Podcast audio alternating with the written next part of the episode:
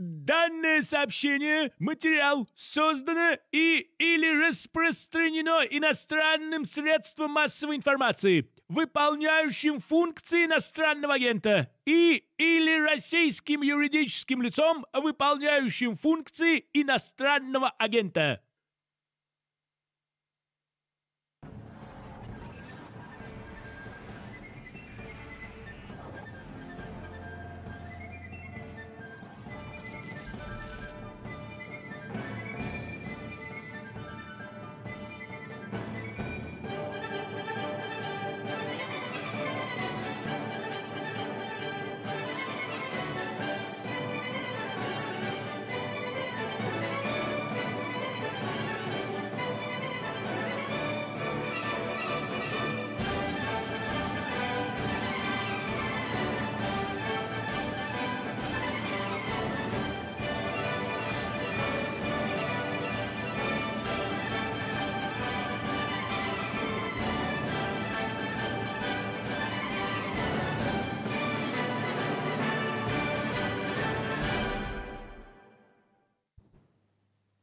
Добрый вечер, дорогие зрители. Мы опять в студии Рабкора.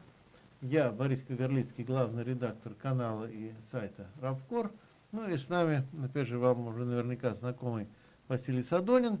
А если кто смотрит нас долго, а я надеюсь, что какая-то доля таких зрителей у нас есть, то вы, наверное, его помните, он был у нас в 2018 году. Да, но тогда он приезжал из Хабаровска, Теперь он приезжает из Воронежа, это немножко ближе, значит, шансы его видеть чаще несколько возрастают. А, но а, в любом случае, а, я думаю, что вы видели когда-нибудь, может быть, подписаны даже на его канал «Выход есть». Ну вот, мы решили поставить вопрос, а есть ли выход все-таки? И какой выход у левых? Сложившаяся ситуация, тем более, что действительно у нас сейчас, э, ну, конечно, как известно, как известно, войны у нас как нету, да, есть спецоперации, но почему-то по отношению к спецоперации опять все э, левые, ну не все, значительная часть левых раскалывалась, разделилась примерно как в 1914 году по отношению к империалистической войне. Так что вот эти деления, наверное, произошли не случайно, и вообще ставит вопрос о том, какая здесь может быть тактика, какое поведение, ну и вообще, что делать левому блогеру в такой ситуации. Тем более, э, ну, понятно, что Василий ведь один из первых, кто именно вот начал свою площадку YouTube, да, вот ну, в свое время. Ну, практически, да. да. В 2016 году я начал. Э, Константин Семин тогда на телевидении работал. Да. Вестник Бури был позже, по-моему, 17 или 18 да. год. Я да. начал в 16, по-моему, вот прям примерно где-то рядом с вами. Вы тоже там, по-моему, да? А, вот. Да, но я помню, как раз мы были в каком-то, э, проводили какую-то конференцию или семинар э, как раз э, на эти темы с левыми активистами, и вы дистанционно выходили Да, да, онлайн. то есть я, я один из первых э, начинал, это 16-й год был, тогда не было ни, ни Камолова, ни Рудова, там и других известных э, блогеров сейчас. Вот, ну и как-то еще с этой стези не сошел, ну потихоньку меня, правда, ребята по перегнали немножко, ну где-то, может, поталантливее, где-то лучше организуют они этот процесс производства видео. А, вот, но, тем не менее, как бы вот я работаю. И, собственно, э, выход есть, да. Я делал в шестнадцатом году, на самом деле ситуация очень сильно я, изменилась. Кстати, напомню, да, Рабкор технически существовал уже тогда, канал Рабкор, но ну, он да, очень да, слабый. Да, да, да. Он был очень слабый. Мы тогда, я честно признаюсь, почему я еще специально обратил внимание на то, что вы а, чуть ли не первым начали левый YouTube создавать. То есть нюанс любопытный, что а, у нас, скажем, технический канал был, а вот потенциал YouTube. Я, например, тогда не понимал. То есть вроде как канал есть, он у нас был, так сказать, ну, на вторых ролях. Ну, главное, это сайт, тут мы сайт uh-huh, делаем, всеми uh-huh. силами его делаем. А вот канал, ну да, у нас еще и канал есть, да, и там иногда что-нибудь выкладываем. И только потом мы поняли, что вот, вот это вот будущее. Ну, да, да, да. Мере, Возможно, кстати, у Вестника Бури технически тоже что-то выкладывалось, да, но да. вот пока именно э, Андрей не перешел из как бы журналиста одной из ведущих, э, ну, писателей статей уже чисто на блогинг, там толку, да, не было. И потом, конечно же, тоже понятно, что выхлоп совершенно другой. И если раньше журнал кормил его начинание, то там после 2019 года наоборот, он кормит весь журнал, всю остальную работу, сайт там и так далее. Да, в 2016 году, в 2016 году я начинал, почему я назвал э, «Выход есть», да, потому что была главная цель, ну, показать вообще альтернативу капитализму, то есть не про тактику поговорить, а просто ну, стратегию определить, что, ребят, нам вот туда, вот смотрите, какая классная штука. И тогда это было актуально. Тогда было актуально э, там э, лево-право какие-то ролики базовые показать, потому что народ только-только политизировался, только-только он вот приходил. Сейчас, конечно, ситуация другая. Сейчас э, там ну, грубо говоря, у меня там сидит 90, ну, там почти 100 тысяч человек, да, которые уже за это время приходили. А, и, с одной стороны, мне нужно что-то э, рассказать, чтобы привлечь новых, а с другой стороны, старые сидят, и, ну, уже подписчики со стажем, и им хочется чего-то вот такого ну, более... нового хочется, Да, что-то нового, да, хочется.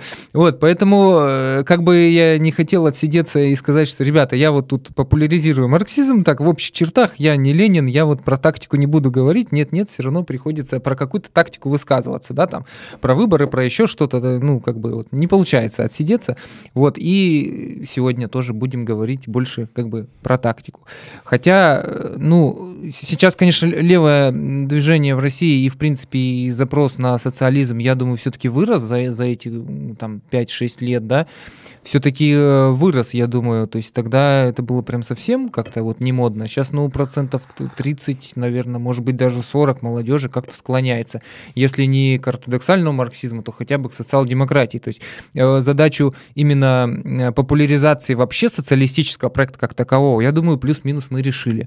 Вот. А сейчас, конечно, большинство людей спрашивают не про вот эту хорошую картинку, мы нарисовали им картинку. Главный вопрос, а как к ней идти? Потому что выборы, вот, электронное голосование, здрасте, митинги, вот, нас бьют, не дают. То есть, а, ну, а как, ребят, к нему идти?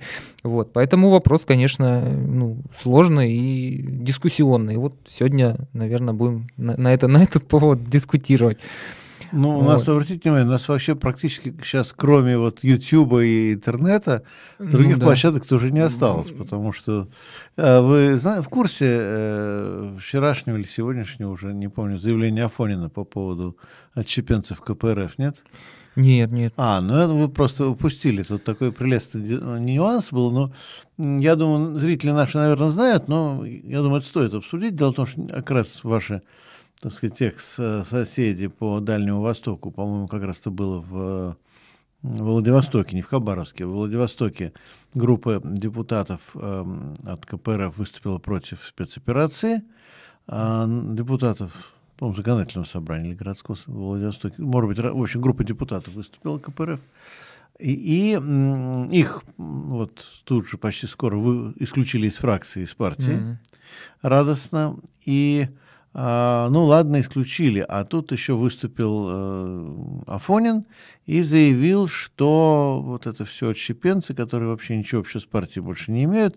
И вот очень жалко, что есть еще остались отдельные люди в партии, которые стоят тоже на таких позициях, mm-hmm. но вот надо решать вопрос с ними поскорее. Mm-hmm. А, в частности, конкретно назвал э, Женю Ступина, тоже нашего частого здесь гостя.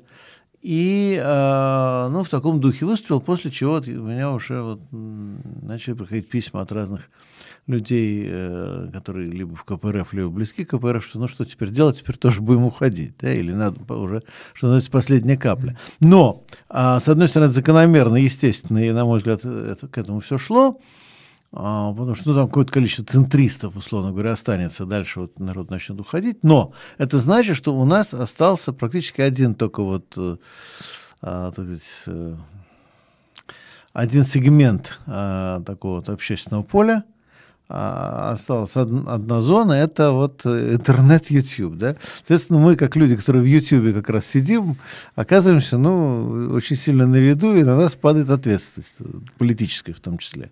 Ну, ну да, да. Как, тут, э, тут как бы я... Вопрос же, об отсидеться. Да, в, в, в, опять же, возвращаясь к своему первому тезису, как бы, как бы узко или как-то вот э, направленно специфически ты не работал, да, там, может быть, обзоры на фильмы снимал или еще что, происходят вот такие сильные политические события, да, как как не война, да, на Украине, там, спецоперация так называемая.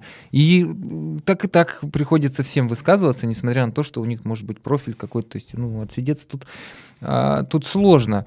Но, э, тем не менее, я, я бы даже, знаете, то есть одно дело отношения да, к происходящим событиям, а другое дело, ну, тактика. Понятно, что одно другое обуславливает, но, тем не менее, я, я тут буду несколько так ортодоксален, что ли, и скажу, что, ну, на самом деле надо продолжать делать все, что мы делали до этого. то есть это, по сути, не, не меняет. То есть у нас ключевое, как было, работа с трудовыми коллективами, оно только остается.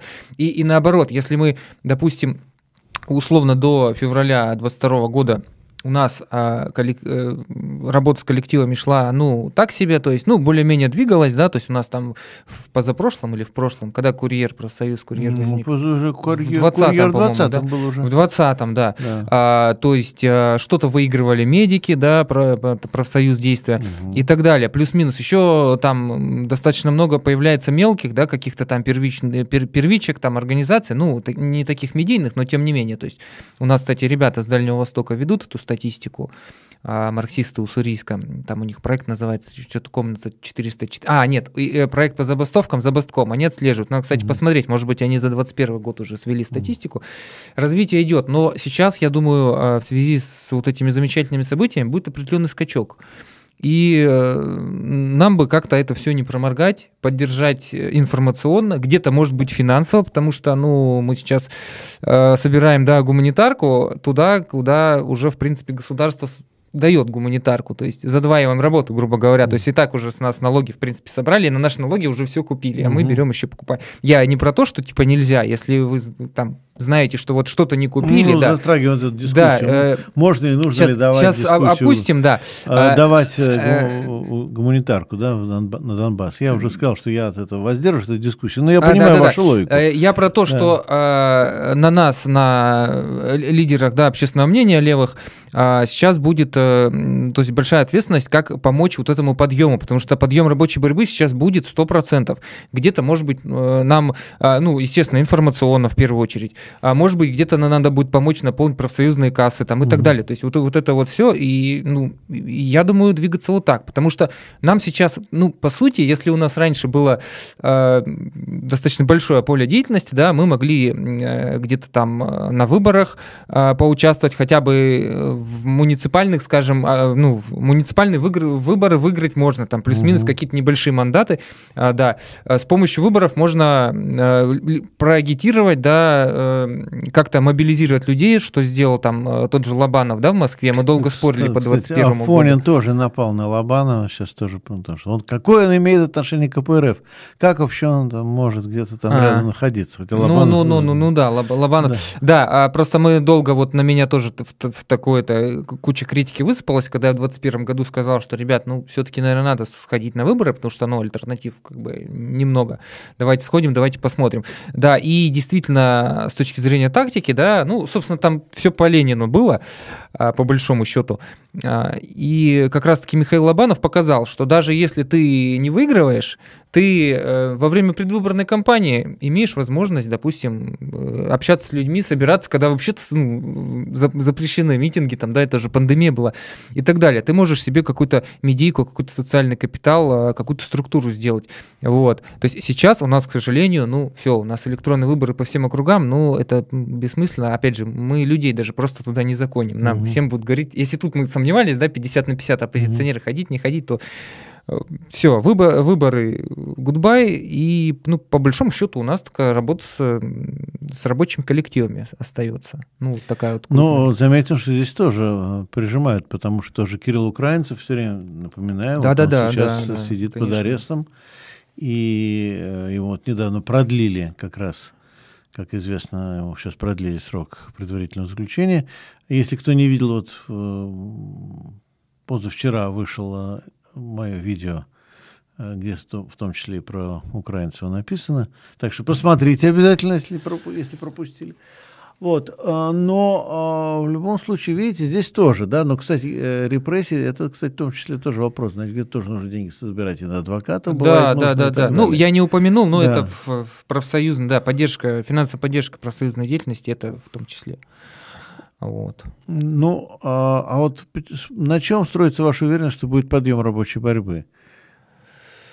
Ну, Ну вот как-то кажется так, Не, ну, чисто ну, кажется, логически, да, логически. Что, что сейчас, а, сейчас у нас получается а, отложенный, так скажем, э, от, отложенный такой экономический лак. Угу. Пока что на складах я вот, ну вот статистики такой официальной какой-то, да, научной немного, но вот так общаешься с людьми Складки на местах. запасы 2-3 месяца, да. Да, да, да, да. Сейчас да. уже остался, соответственно, месяц-полтора. Да, да, да, то есть, то есть по меньше. сути, э, нам кажется, что вот э, санкции сделали, но по сути, ну там что, ну на 20% где-то, да, цены там, ну, плюс-минус на продукты подскочили, ну, это, ну, в принципе, все хорошо мы выдержали. На самом деле все, все хорошее начнется, вот, вот сейчас оно начнет начинаться, будет начинаться.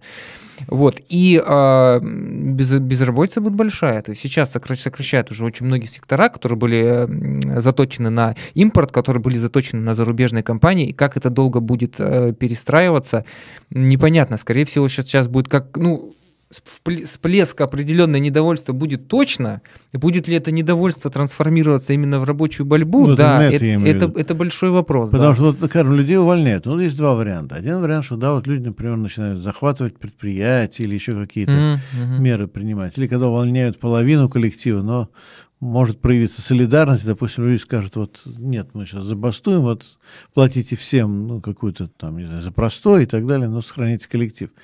А может быть, наоборот, он скажет, да нет, ну давайте, вот мы будем держаться за свое место, вот, да, как, как Владимир Владимирович сидел за столом, да, да, вот да, да. вцепившись, да, вцепившись, да, так сказать, в свое рабочее место, и плевать на тех, кого увольняют. То есть, может быть, и так. Я, я в данном случае выступаю адвокатом дьявола. Я, ну, понятно. Вы поймите меня да, правильно. Я не, не, скепсис, да, возможно. Просто я говорю, что мы должны все вот варианты просчитывать, в том числе не самые благоприятные. То есть, соответственно, этот же самый протест может принять другую форму, да, то есть люди, может, будут протестовать, но не на предприятии предприятиях, но не через профсоюзы.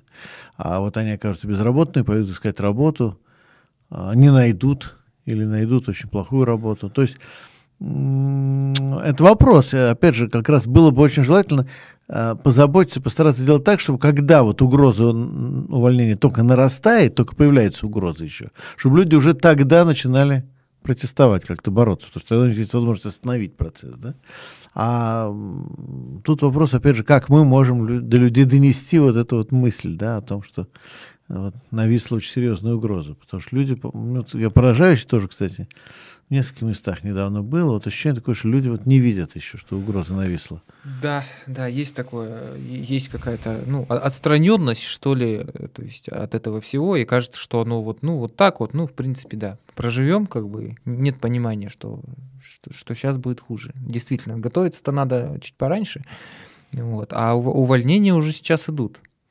То есть может быть, да, действительно. Но, опять же, в какую форму примет протест и каким образом а, мы, марксисты, это сможем структурировать, тоже большой вопрос.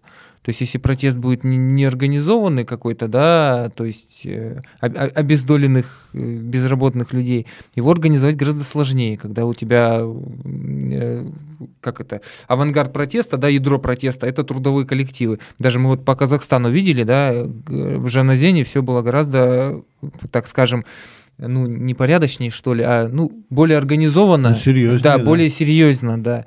То есть э, меньше вандализма и больше э, организованности, то есть там и каких-то провокаторов, с провокаторами э, дела лучше обстояли и так далее. В смысле, то есть, что их, их ну, локализовали? их локали, локализовывали, да, вовремя, то есть, и это все-таки, ну, видно было, что там рабочий класс организован. Тогда как в Алмате, как бы, ну, побунтовали, да, ну, зубы показали, но а что толку? Поэтому, да, вот такая есть эпоха. Но опять же, есть, есть и другая, друг, другая тоже, другой вариант. А, если все-таки структурно как-то эта экономика переиграется, и народ перетерпит, да, там, через год, через два, возможно, просто, ну, проседание уровня жизни, и в таком варианте, как бы, ну, вот, вот терпим дальше. То есть, на самом деле, тоже такой вариант вполне-вполне возможен. Опять же, тут зависит все от, мне кажется, исхода, ну, операции на Украине, угу. а, на самом деле это очень сильно зависит. Потому что если Россия побеждает, да, это один расклад. Если что-то что среднее, да, там какой-то статус-кво новый, это другой расклад. Если проигрывает дрыст, это третий расклад. То есть а, Вспоминаем русскую историю. Да, без да, да. Дальше без комментариев, да. Да, я, я, мы с женой смеялись, я говорю, вот Борис Кагарлицкий это, в гости пригласил на стрим, я такой думаю, так, Но э, главная задача на стрим побеседовать так, чтобы потом не это, с тебе ни статью, ни да. клеймо ин, инагента не получить. Ну вот, Потому это, что выражаться сейчас, конечно, надо очень аккуратно на эти ну, Учим изопов язык, учим способы говорить и так далее. Правильно. Ну, учим слова правильные, правильные слова, правильные выражения. Но если вернуться все-таки к э, трудовым коллективам, понимаете, э, тот вопрос, который меня действительно волнует и который нас всех касается. То есть мы можем теоретически вести какую-то пропаганду, вот сейчас, то же самое там, месяц-два, когда еще ситуация вот как-то не определилась, вести пропаганду, а чтобы людей эмоционально, психологически или даже организационно подготовить вот к этому э, кризису на уровне предприятий, на уровне uh-huh. трудовых коллективов. То есть подать им какой-то, ну, урок не урок, или пример, не знаю, но а, такой э, алгоритм, что ли, да, помочь им, най... или скорее даже помочь им найти алгоритм, потому что мы не можем всех научить и так далее. Но вот кто-то же нас смотрит, в том числе из, я не знаю, какой процент именно рабочих или людей, которым грозит увольнение, какой процент нас смотрит, это вот отдельный вопрос, потому что они сами не знают, кому грозит, кому не грозит, да. Но что, что, какое мы можем, так сказать, послание, чем можем их э, подготовить, э, начиная с каких-то организационных вещей, юридических, может. Ну, а главное, мне кажется, наша задача скорее психологическая, такая вот эмоциональная и так далее. Ну да, да, да. То есть э, информационные ресурсы, да, это, ну, это, это прежде всего, да, это об этом. Потому что полностью организовать за людей мы не, не можем, хотя такие, так, такие просьбы, такие комментарии все время всплывают, дескать, вот, а что вы не организовываете, а почему там условный, там, не знаю, Семин или Садонин не придет к нам и нам не покажет, как надо, то есть, а, вот. Ну, на что я отвечаю, что для того, чтобы показать, как надо, мне бы неплохо на вашем заводе, ну, так годика два поработать, чтобы я, ну, узнал людей, чтобы они меня слушали. Потому что если я сейчас, ну, вот э, прикола ради к вам устроюсь и буду с первых дней начинать мутить там, я там долго не проработаю.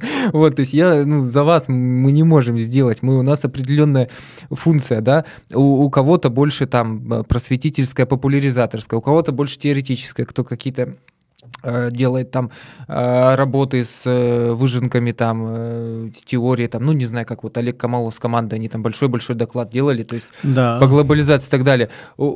Задачи разные, а кто-то, да, кто-то заточен на организацию, то есть и у блогеров, конечно, у них задача популяризировать марксизм, показать ограниченность капитализма, да, и как минимум, ну, направить в, нужное русло. Но опять же, вот э, форматы рабочей борьбы, я думаю, сейчас в 21 веке все-таки будут пересматриваться. Просто я э, на, на эту тему много думал. Просто сейчас э, классово, так скажем, профессиональный состав да, общества, он э, несколько иной.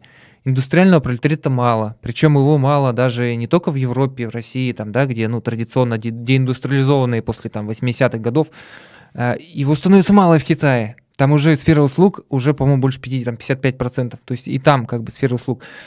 А, поэтому как-то надо структурироваться здесь. И вот здесь я очень радовался, на самом деле, в 2020 году, когда возник профсоюз «Курьер». Это, ну, по большому счету, такой шажок, что-то новое, потому что нету вот этого классического, да, предприятия, где сидит куча людей спиной к спину. И эти люди друг друга, ну, видят где-то на выдаче заказов, да, периодически. Ну, то есть они друг друга и через со- соцсети, да, через мессенджеры они организуются, они вместе, вот, и, и показывают, что несмотря на то, что мы разрознены, а нынешняя форма экономики, да, гиг-экономика, она вся на разрозненности, специально всех нас распылить и желательно оформить на нас ЕП, чтобы, ну, чтобы мы вообще рабочими не числились.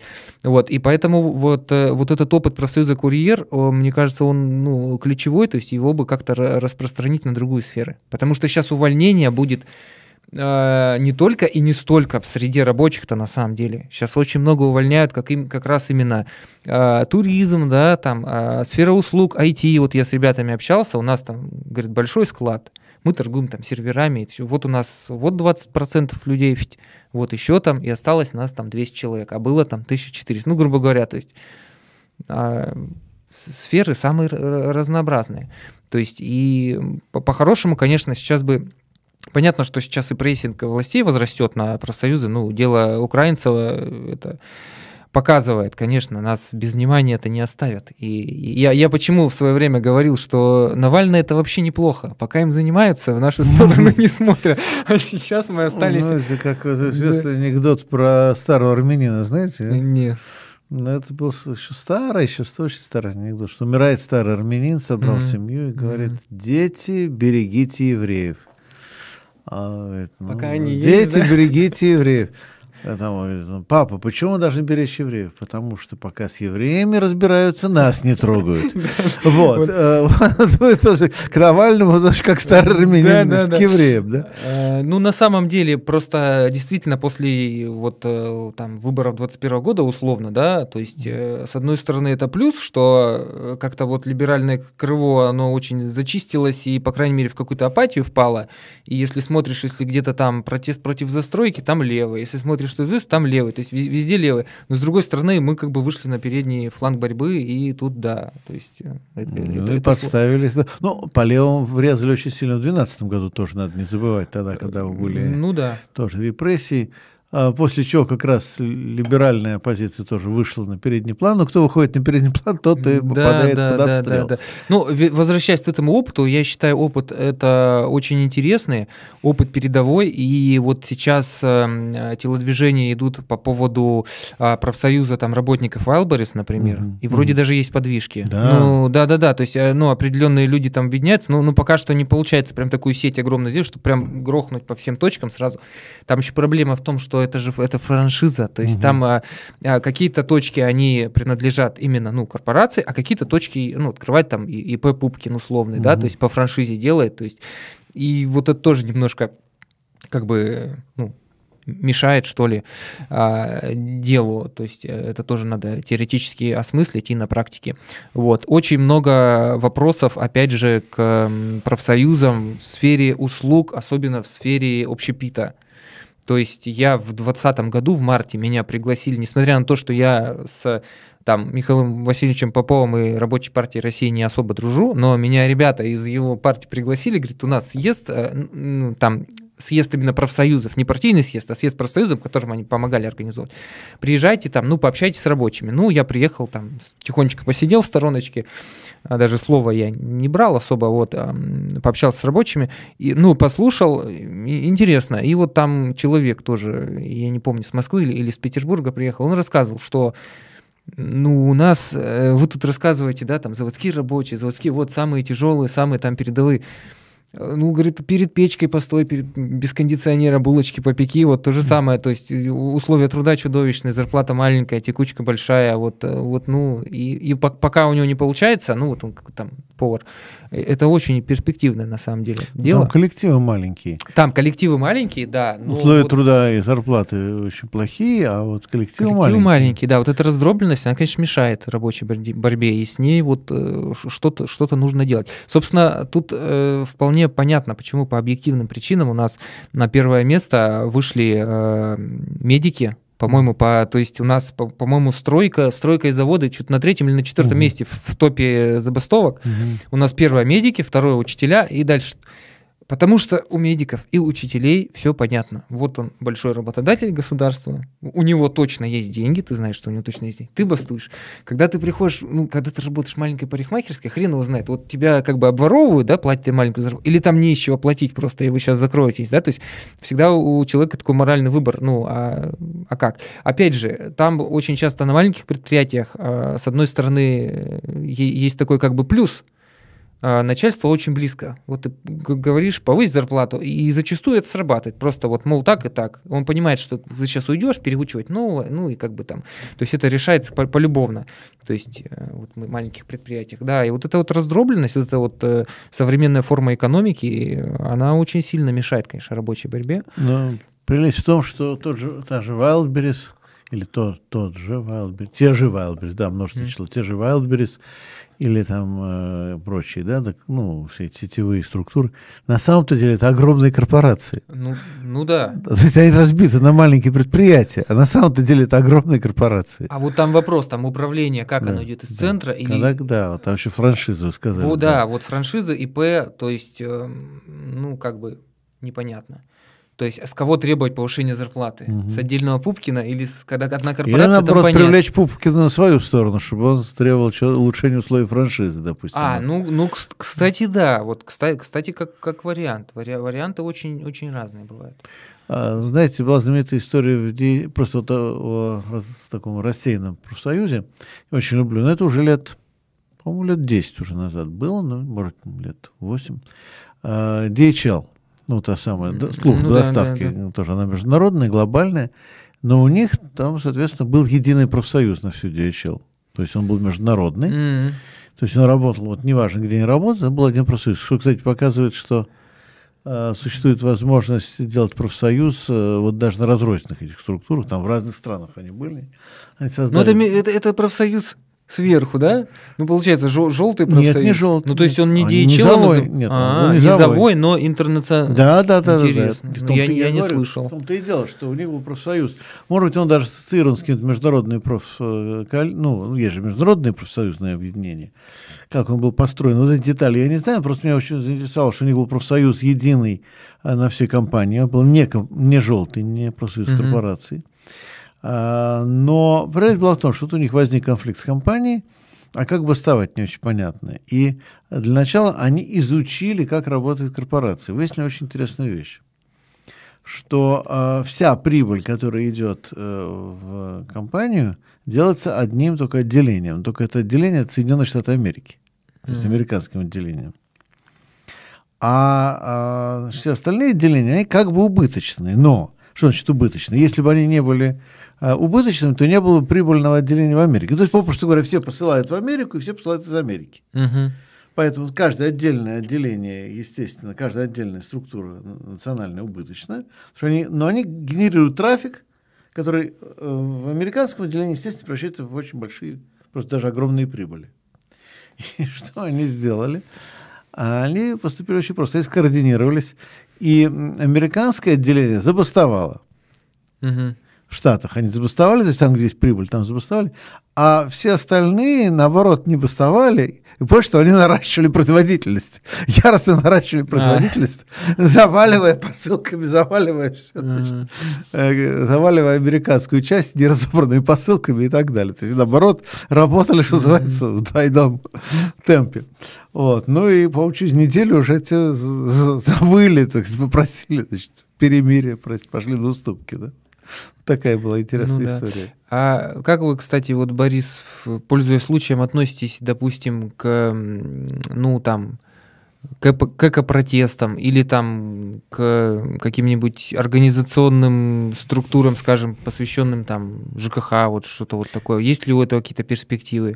Ну, мне кажется, есть, но просто вопрос э, специфики. То есть, если берем локальные протесты, да, Троицкий лес, например, ну да, да, самый. да, да, да. Они же ведь тоже являются формой мобилизации людей, э, которые... Ну, то есть как числе- ступенька к Да. более высшей форме. Да, потом они Да. могут же потом переходить оттуда и дальше. Это интересно другое, что если вы сами следили за протестами именно аналитически, то вы знаете, что очень часто вот собирается какая-то группа людей. э, Почему предприятие производственно интереснее в этом смысле? А потому что собирается группа людей, допустим, отставить Троицкий лес или еще что-то, или Химкинский лес, да?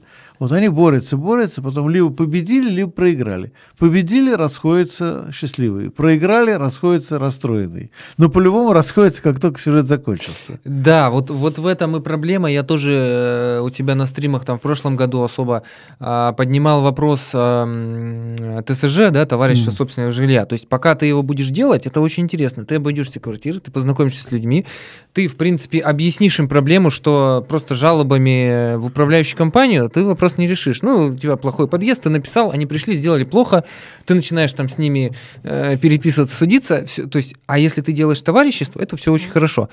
И это на самом деле, там очень много схожих э, черт с э, профсоюзным органайзингом, органайзингом. То есть там очень много похожих там принципов. Ну, кроме того, что э, если ты делаешь ТСЖ и у тебя не получилось, то ничего страшного, тебя никто не выселит. Мгм. А в профсоюзе, если ты начал делать, у тебя не получилось, тебя заметил работодатель, тебя увольняют. Тут, конечно, ну это еще один плюс к тому, чтобы вот попробовать себя, почему бы нет, с жильцами хотя бы поговорить. Ну, есть и другие сложности. С коллегами ты работаешь, заговорить проще. Mm-hmm. А когда ты стучишься в дверь, да, как бы к соседу, ну, там тоже надо... Ну, есть чаты сейчас, чаты э, домовые. Ну, чаты домовые, да, вот, ну, не, не везде. И там вот такая же проблема, как с протестами. С одной стороны, это такая хорошая ступенька, чтобы научиться работать с людьми. Но с другой стороны, как только э, вот это ТСЖ создается, инициативные люди выдвигаются, и как только все в подъезде сухо, тепло, чисто и так далее, из этого процесса э, там 90 или больше процентов людей ну, выпадает, ну потому что зачем, все работает. То есть и ну вот остаются вот эти вот э, несколько человек, которые это делали, то есть тоже, то есть если профсоюз, он, он добился а, а, а, какого-то повышения, да, Потом через какое-то время он опять работает. Он опять, то есть э, ну все... Ну да, люди никуда не Да, деваются. люди никуда не деваются, они всегда и задействованы. Проблемы какие-то все равно будут. Да, да, да, да, да. То с вот, вот, вот этими вот э, жилищно-коммунальными, э, просто мысль интересная, потому что действительно мы уже вот только что говорили, что э, очень много людей, кто-то работает на фрилансе, у него нет трудового коллектива, в принципе, ну, то есть э, какого-то, ну, как бы он гипотетически Хотя есть. он есть на самом да, деле. Да, на самом деле есть, но он, он, он не видит других звеньев, да. да. Цепи, конечно, труд, труд сейчас, а, ну, общественный, он очень сильно глобализован, так сказать, да, а, или и, и, и так далее, и так далее. То есть кто, кто-то сидит в булочном ларьке, у него там, кроме там, коллеги Маши и грузчика Вити, он тоже никого не видит, вот втроем они работают, то есть а, как бы, а, а дома, да, и какие-то вот эти жилищные проблемы есть у всех, поэтому как бы как вариант, да, можно потренироваться вот, пообщаться, что-то попытаться решить там а, совместно. Но опять же, вот я все-таки рассматриваю это как, как ступенька. Я просто не вижу, как, ну, ну, понасоздавал ты этих ТСЖшек, допустим, да, изгнал ты злых э, там вот этих управляек, которые ничего не делают, гребут деньги. Ну, ну понятно, ты, ты сделал как бы добро себе и окружающим, да, ты что-то сэкономил деньги какие-то. Ну, уже какой-то опыт. Да, какой-то опыт. Но, но как потом вот эти ячейки, что, что их в момент какого-то политического кризиса, как, как из них мобилизовать людей, я, честно говоря, не, не понимаю. Ну, это хороший вопрос какой-то да. авторитет накапливается, мне кажется. Авторитет, да, но я не понимаю, как ты, ты, ты то есть дом номер 15 вперед, вперед, да, ну я, да, да, да, вот как-то с трудовым коллективом проще, конечно, и я вот этот вопрос тоже у себя в голове посеял, ну опять же, я сейчас на стримах мне просто дико стыдно, я обещал у себя там тоже организовать как минимум домовой совет, а как максимум ТСЖ, я вот что-то год прошел и я там буквально пару вот, пару дел сделал, и что-то у меня это все не идет, все время времени нету. Я ну, уже как бы молчу. Вторая проблема. Потому нет, что ну, я должен как сказать, вот у меня тоже такой, сейчас перейдем, перейдем к вопросам, такой тоже собственный опыт. Э, вот если кто-то смотрел на Равкоре, сейчас мы вывесили по этому поводу даже видео. Но вот у нас поселок, дачный поселок, еще советский такой, ну там в свое время был союз писателей, этот поселок делал. В общем, потом его захватила довольно коррумпированная mm-hmm. группа. Mm-hmm. Ну, как часто бывает в таких поселках, а, коррумпированная группа, которая просто достаточно долго разворовывала наши деньги, да, в том числе, да. Вот. А потом молодые, кстати, уже более младшего поколения, чем я, существенно более младшего, но организовались, то есть, ну, вот я им тоже помогал, но они в значительной мере сами организовались, это тут не было моей решающей роли, близко даже, mm-hmm. вот, просто поддержали. Э, ну, другое дело, там больше моя дочка, там, ее поколение больше сыграло в этом всем. Но так или иначе, они, в общем, со второй попытки сделали переворот. Mm-hmm. Создали новое правление. Теперь действительно, а, что очень интересно, они создали какую-то локальную демократию. То есть понятно, что происходит, на да, что идут да, деньги. Да, да, да, да. Все вовлечены, Вполне. обсуждают, обсуждают. То есть есть чат. А каждый раз они отчитываются, можно задать вопрос, почему, что. И, общем... То есть они не просто поменяли плохую управляйку на хорошую, Нет. они они... Поменяли саму систему, теперь да. она стала более прозрачной. Они сделали да. ее прозрачной, да. они вовлекли да. всех более-менее в участие в управлении. То есть это вот пример реального самоуправления на локальном угу. уровне. Когда, ну, там, конечно, не так много вопросов, но да, вопросы благоустройства, вопросы починки, там, ремонта, теплообеспечения, да, там, тем, тем не менее, тем не менее, да, да, это очень, на самом деле, очень большие деньги, очень большие деньги, деньги которые... Далее, да. Да. Вот, ну, кстати, ну, реально просто все стало дешевле, да, просто реально все дешевле, да, во-первых, люди приобретают опыт Э, так сказать, э, низовой организации какой-то прямой демократии, да, то есть, а во-вторых, действительно, ну, все дешевле, ты огромное число людей помогаешь этим самым. А, но это не конец истории. Конец ага. истории стоит в том, что э, как раз тут у нас рядом поле, оно как бы не наше, оно именно было раньше государственным, там, колхозным и так далее. Вот, которое, в принципе, нельзя застраивать в силу того, что там оно еще его, оно затапливается, ну и так далее. Вот, и, в общем, э, ну, его решили, его тайком приватизировали, и сейчас пытаются распилить, распродать. Причем, кстати, те люди, которые потом купят, они попадут в очень неприятную историю, потому что их потом затопят. Но mm-hmm. те, кто этим занимается, им плевать, я думаю, глубоко затопит или не затопит. Вот. Ну и тогда вот уже эти люди, отмобилизовавшиеся вот во время такой первой маленькой революции, они уже собираются, организуются защищать это поле защищать это поле, то есть как тоже находят юристов, э, договаривают с соседними поселками, которые тоже выходят на это же поле. Угу. И сейчас уже четыре поселка, то есть если раньше там как бы революция происходила в одном отдельно взятом поселке, то сейчас увлечено уже четыре поселка вокруг, э, и уже теперь общими силой воюют, защищают это поле. Почему? Потому что был успешный опыт первый, Угу. И вот этот первый успешный опыт показал, что ну, а мы можем, мы же можем как-то организоваться, что-то изменить. Да? Теперь а, идут дальше. Если бы а, этого не было, если бы осталось старое правление, не было вот этого опыта вот такой маленькой революции в одном взятом, угу. отдельно взятом поселке, возможно, вот второго этапа тоже бы не было, или он закончился бы очень быстро. Просто все вы проиграли и, и все. Да? А так нет, там идет борьба, причем довольно успешная. То есть, мне кажется, есть этапы, да, вот, то есть, когда вот опыт какой-то набрали, и потом дальше дальше, дальше. Да, ну, э, это позитивный опыт, и на самом деле я, в общем, сейчас, наверное, будут вопросы, да, уже. В общем, да. я, ребят, всех э, товарищей призываю хотя бы немножко этим заниматься, пытаться стараться, особенно если у вас на работе э, с коллективом не получается, или вы хотите потренироваться, вот попробуйте решить какие-то жилищные проблемы, мобилизовать жильцов. Если дом очень-очень старый, допустим, и ТСЖ делать страшно, ну, то есть понятно, что у управляйки очень большое, ну, грубо говоря, ты нанимаешь одного сварщика, и у тебя там 10 домов. Угу. А когда у тебя один дом, ну, не очень удобно, что-то прорвало, Значит, ты по Авито с соседними домами, наоборот, Да, то есть, ну, а, как бы вот за счет того, что у них эффект масштаба, конечно, не очень удобно. Почему ТСЖ делают обычно в новых домах, потому что там очень маленький про, по, ну, процент аварийности, как бы легче а, делать. Вот, тем не менее, если вы боитесь прям ТСЖ делать, да, если вы не видите сил, потому что ТСЖ это что? Ну, это как бы бухгалтерия, это все, вы, вы на себя все, все, все вот эти нитки вот, э, хотя бы соорудить какой-то домовой совет, то есть собрать просто активных жильцов, которые будут помогать э, ну, долбить управляющую компанию, чтобы она хоть что-то делала. Но это, конечно, не очень вариант, потому что мы кардинально систему не меняем, то есть мы там определенный потолок есть. Вот, но э, тем не менее. То есть... Если в первом случае берем маленькую, такую маленькую домовую революцию, да, то да, здесь да, мы выступаем, да. так сказать, социал-демократических да, позиций, да, да, да. реформистских. Да, реформистских, то есть мы организовали жильцов, как, как, как минимум там э, какую-то критическую группу людей набрать, которые будут, не только вы будете кляузы строчить, да, а будет еще там 5-10 человек. Глядишь, что-то вам в подъезде чуть получше там сделают или в доме. Вот, но все-таки, конечно, да, ТСЖ это, это прям вообще хорошо. Ну вот. что ж, посмотрим. Есть вопросы у нас. Уже накопились вопросы. Сейчас надеваем наушники. Э, Олег Антонов за кадром. Олег. Так, э, слышите меня? Я вас хорошо слышу. Сейчас посмотрим, как. Хорошо слышите? Да, слышу. Василий слышит, да? Ну что ж, все, мы Прекрасно. Готовы. Э, тогда первый вопрос такой к Василию. На момент создания вашего канала «Выход есть». Какая у вас была основная цель? И вот сейчас эта цель изменилась у канала или остается такой же, какой была с момента создания? Зрители интересуются. А, основная цель, ну я уже в начале... Немножко повторяемся, может быть. Да, может быть, повторяюсь. Ну, может быть, кто-то, да, пропустил начало. Основная цель была просто показать картинку, показать альтернативу капитализму, что, собственно, альтернатива есть. Капитализм — это не конечная цель а, развития человеческой цивилизации, это не идеал, а вот посмотрите, какие есть проблемы, а вот из них пути решения. То есть выход есть, да. А, значит, э, какая сейчас цель? Ну, по, по большому счету, эм, цель какая была у канала, такая осталась. То есть у меня все-таки популяризация стоит на первом месте. Другое дело, что э, за эти там 5-6 лет многие зрители уже там выросли теоретически.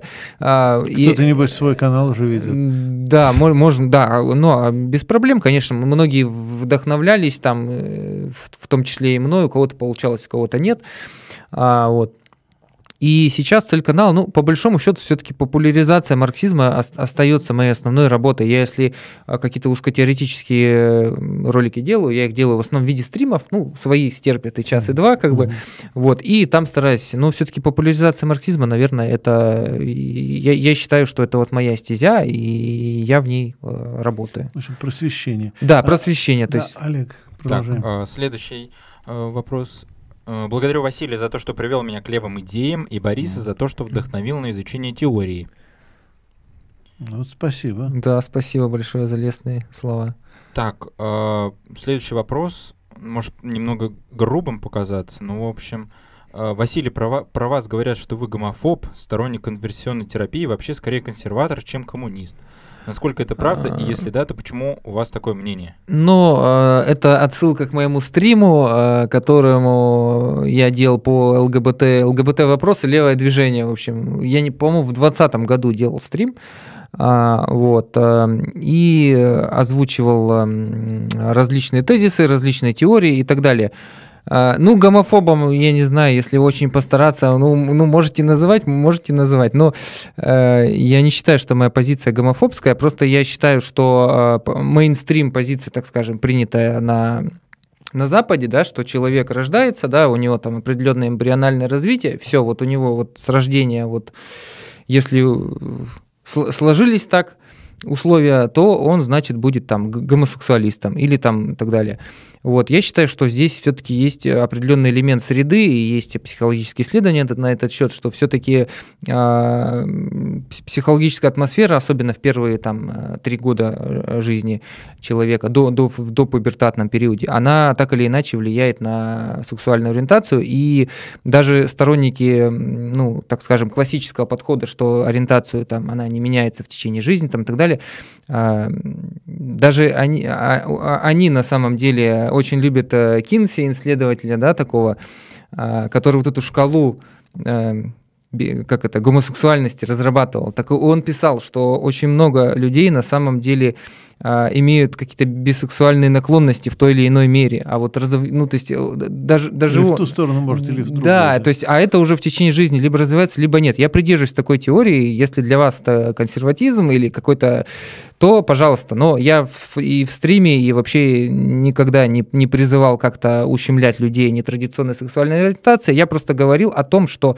при э, социализме, при э, передовом гуманистическом воспитании, возможно, э, количество гомосексуалистов, так скажем, уменьшится, если верить этой теории. То есть просто будет более благоприятная среда, а, более благоприятная ну, атмосфера в семьях, и, возможно, как раз-таки при социалистах хоть нас говорят, что вот мы придем к власти, будем тут радужными э, флажками махать, там еще иммигрантов завезем, там вот, но на самом деле социалисты придут к власти, они сделают нормальное воспитание, и, скорее всего, количество гом э, гомосексуалистов, как и, в принципе, психических расстройств, оно сильно ну, упадет до определенной а, степени. Ну, тут есть по поводу этой теории, есть два очень забавных примера.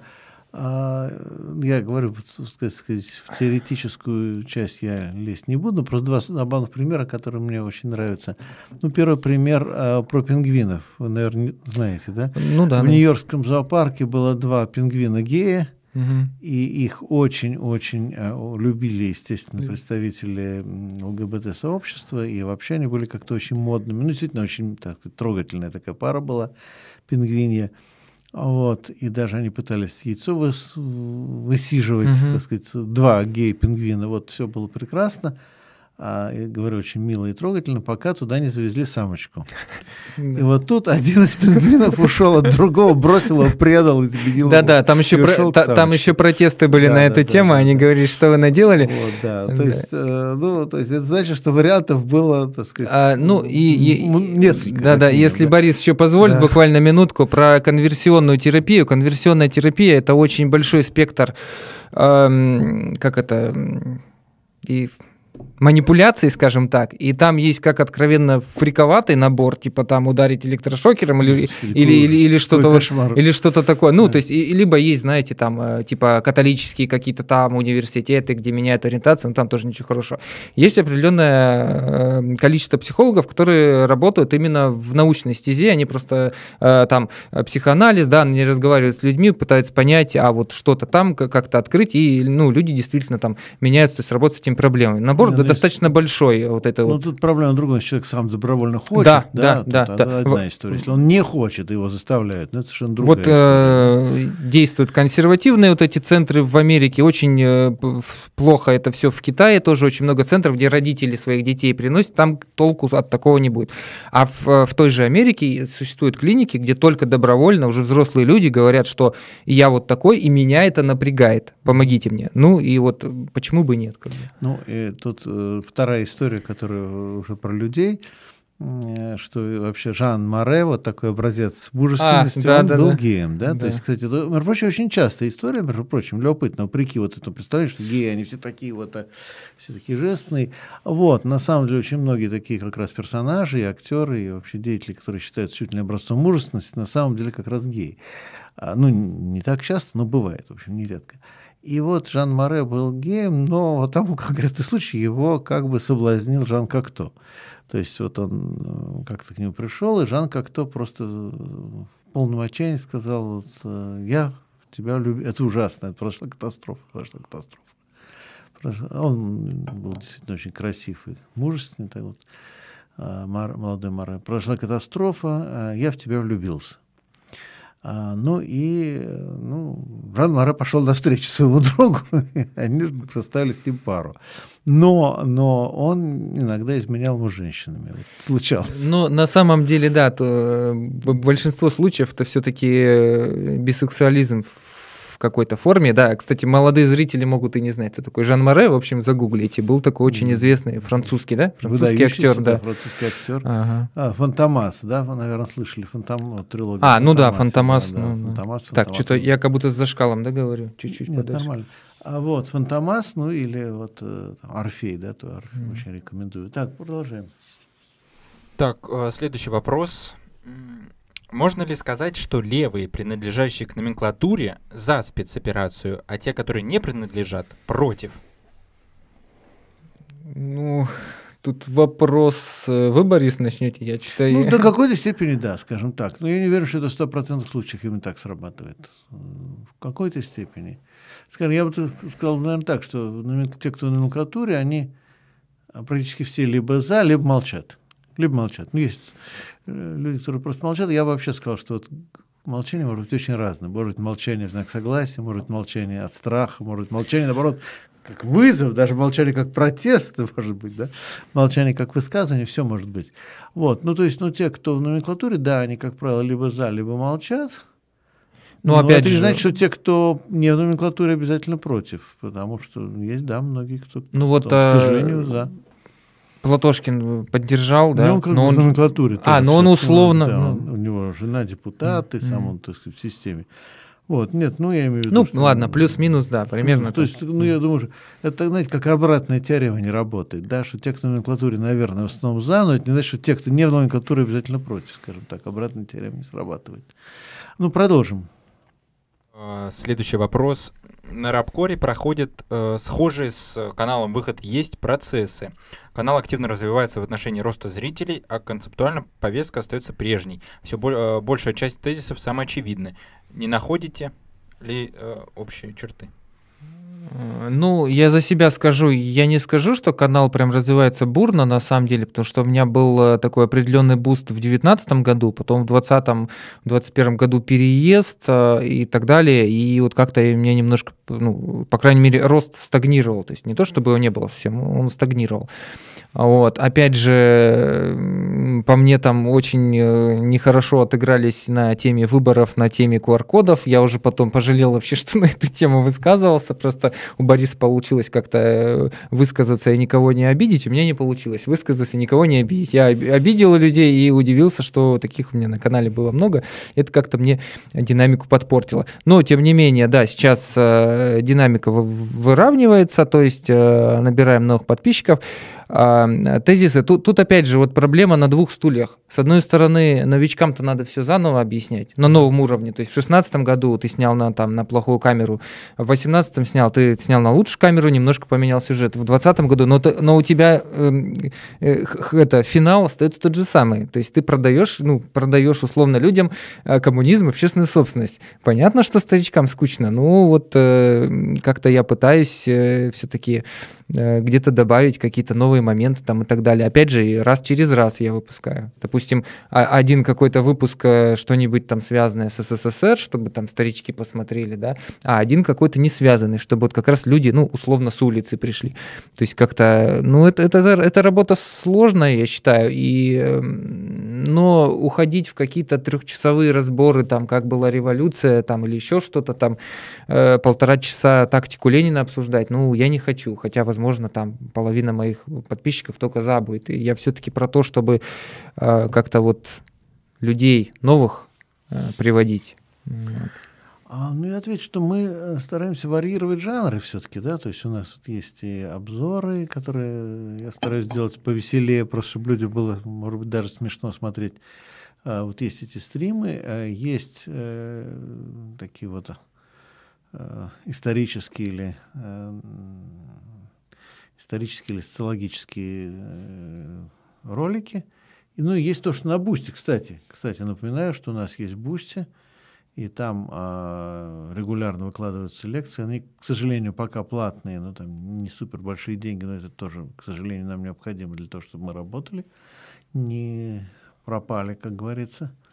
Вот. И, видимо, варьирование жанров тоже позволяет работать с аудиторией, потому что кто-то может пропустить какие-то передачи, условно говоря, будет смотреть другие.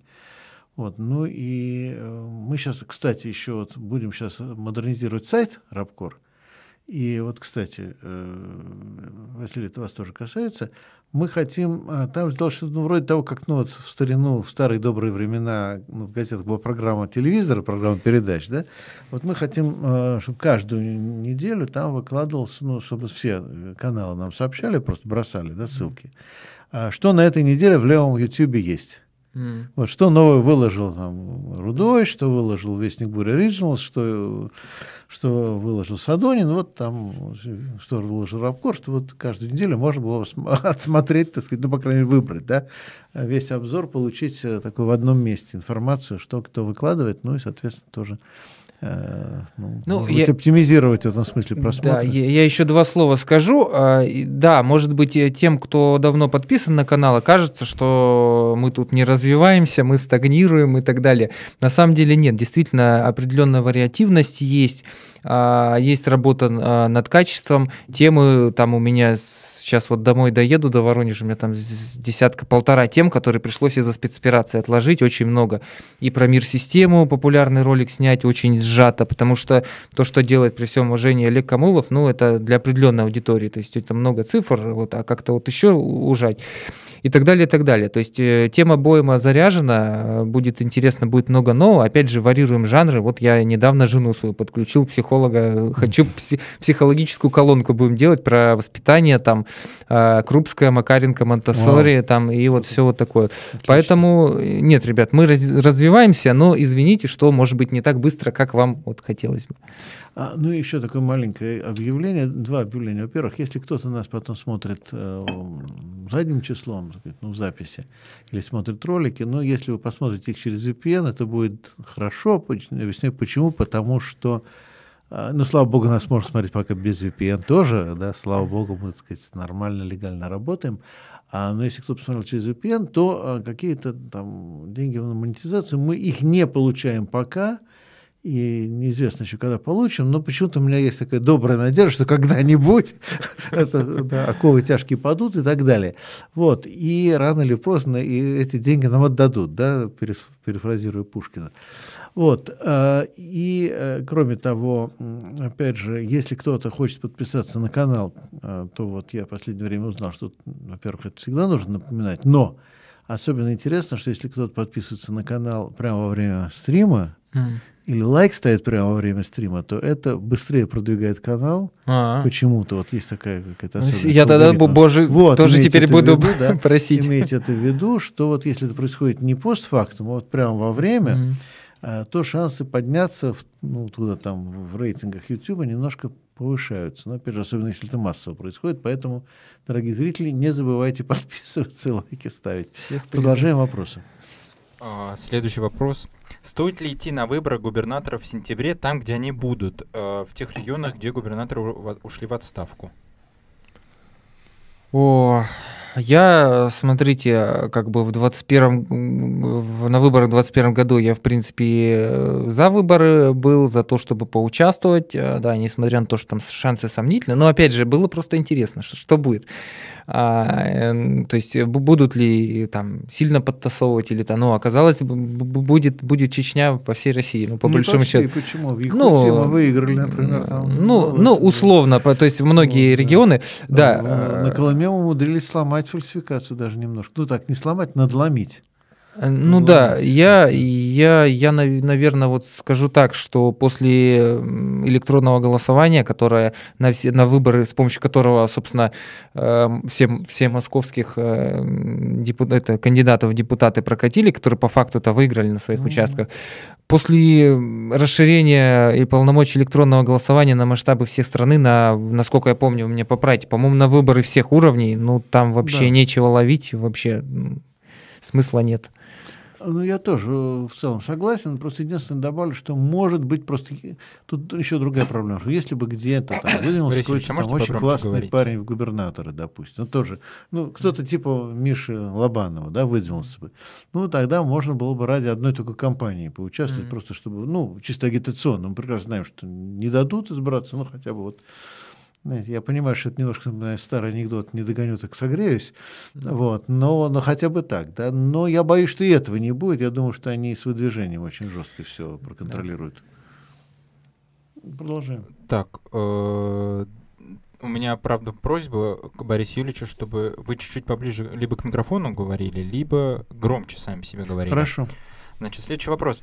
А вам не кажется, что нынешние политические силы неизбежно скатываются на уровень диссидентства, и судьба будет такая же, как у советской интеллигенции? Вопрос и к Василию, и к Борису. Что-то я не совсем понял. О, о, чем, о чем вопрос? Ну, я вот так понимаю, что диссиденты сидели где-то вот э, тихо по кухням. А, ну понятно. Ну, Или там мигрировали. Ни на что не влияли, ни угу. на что не влияли, а потом, когда все началось, так все номенклатура партийная сама сделала и в своих интересах. А диссидентов это отдвинули, хотя там, конечно, Андрей Дмитриевича Сахарова показывали, что вот видите, какой выдающийся человек, но реально это все делали другие люди, и номенклатурные люди. Ну, риск, ну, наверное, есть такой риск, да, у нас э, что там, вся, очень много там, вся либеральная оппозиция уже все, переехала за границу, то есть, а из-за... А мы тут? Да, мы тут, кстати. В диссидентство, ну, вопрос на самом деле, ну, такой, не, не, не знаю, я не могу точно ответить и предсказать, как это будет. Возможно, да, я вот э, думаю, что социальные вот эти вот волнения, которые будут в ближайшее время, ну, я думаю, они будут, а, там в конце 22-23 году, а, возможно, они приведут в, в какой-то мере к перестановке элит именно сверху. То есть а, там, ну, опять же, там непонятно, что у Владимира Владимировича по здоровью, насколько хватит, потому что вот эти постоянные там держания за стол, то есть, да, ну, я, я так полагаю, это чтобы просто тремор не ну, видно. Может, просто чтобы стол не трясся. А, а, ну, может быть. Я, просто я, стол держит, просто стол трясется, я, он его держит, я, я, чтобы он не убежал. Да, я не знаю. Опять же, тут э, как закончится спецоперация. И, да, если она закончится очень плохо, так, может быть, там со здоровьем как бы и помогут, ну, пораньше. А потом, ну, условного там, ну, там, какого-нибудь ну, Мишустина... Ну, пос... Давайте мы не будем это обсуждать а, по некоторым причинам. А, вернее, мы это будем обсуждать на кухне. А, на кухне. Вот, на кухне. Просто диссиденты. Как настоящие диссиденты, да. Поэтому... Но так или иначе, да, все будет меняться гораздо драматичнее, мне кажется. Вот. Хорошо, следующий вопрос. А был ли у России шанс стать э, страной центра хотя бы одной из последних или первой среди полупериферий? Ну, вообще, вот я, это если ко, отчасти ко мне, все-таки это такой вопрос историко-теоретический. А, ну, посмотрите мою книгу «Периферийная империя». Я думаю, что, ну, во-первых, пери, полупериферия России была, так сказать, империя, да, все-таки империя. А, я не люблю термин полупериферия, я ввел этот термин э, периферийная империя, потому что Россия, с одной стороны, имела периферийную экономику, но а, была одной из ведущих мировых империй при этом, да, то есть противоречие гораздо более острое в этом смысле. А, но у меня там есть в книге гипотеза, но это именно гипотеза, на которой я даже не настаиваю, просто я ее там прописываю, что может быть где-то вот после конца наполеоновских войн – а, теоретически, теоретически что-то такое забрежило. И вот э, восстание декабристов э, в этом контексте выглядит попыткой вывести Россию из траектории периферийного развития. А, но это гипотеза. А, декабристы проиграли, поэтому мы не можем ничего сказать. То есть это гипотеза, которую мы не можем ни проверить, ни проверить, ни опровергнуть, ни подтвердить. А, но такая гипотеза там у меня брошена. Я думаю, это был такой момент. Ну а дальше, естественно, была уже революция, которая вывела страну в совершенно другую траекторию.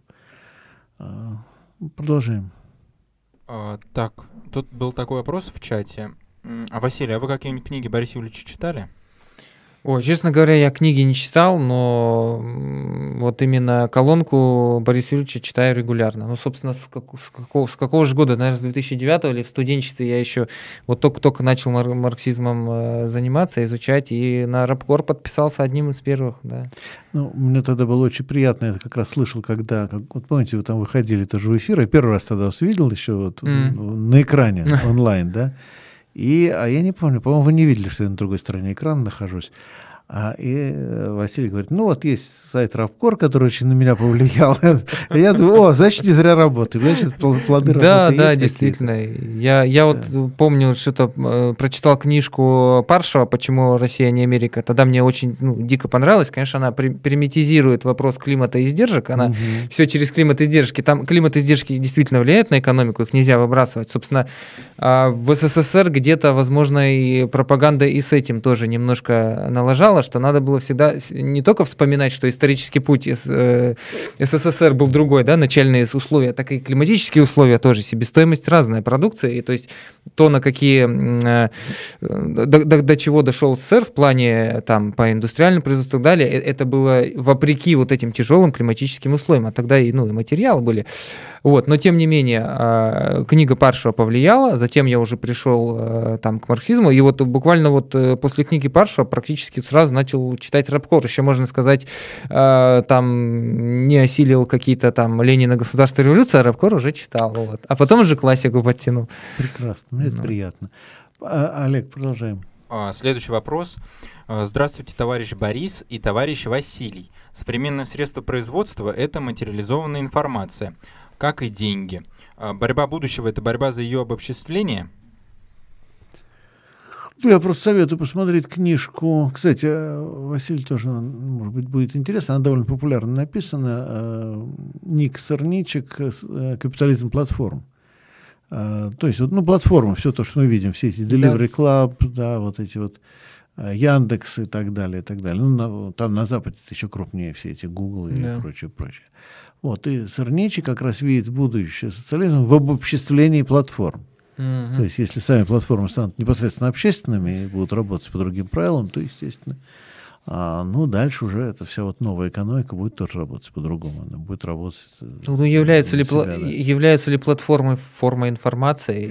Я ну, это да, но просто они работают с информацией. Да. Это, да, они да. не могут работать без информации, скажем. Да. Они, они э- они, скажем так, организуются через информационные потоки. Обобществление информации а, действительно, ну, э, это, это, так скажем, ну, мечта, наверное, да, потому что, ну, патенты в, в той или иной мере, конечно, тормозят развитие, в принципе, человечества.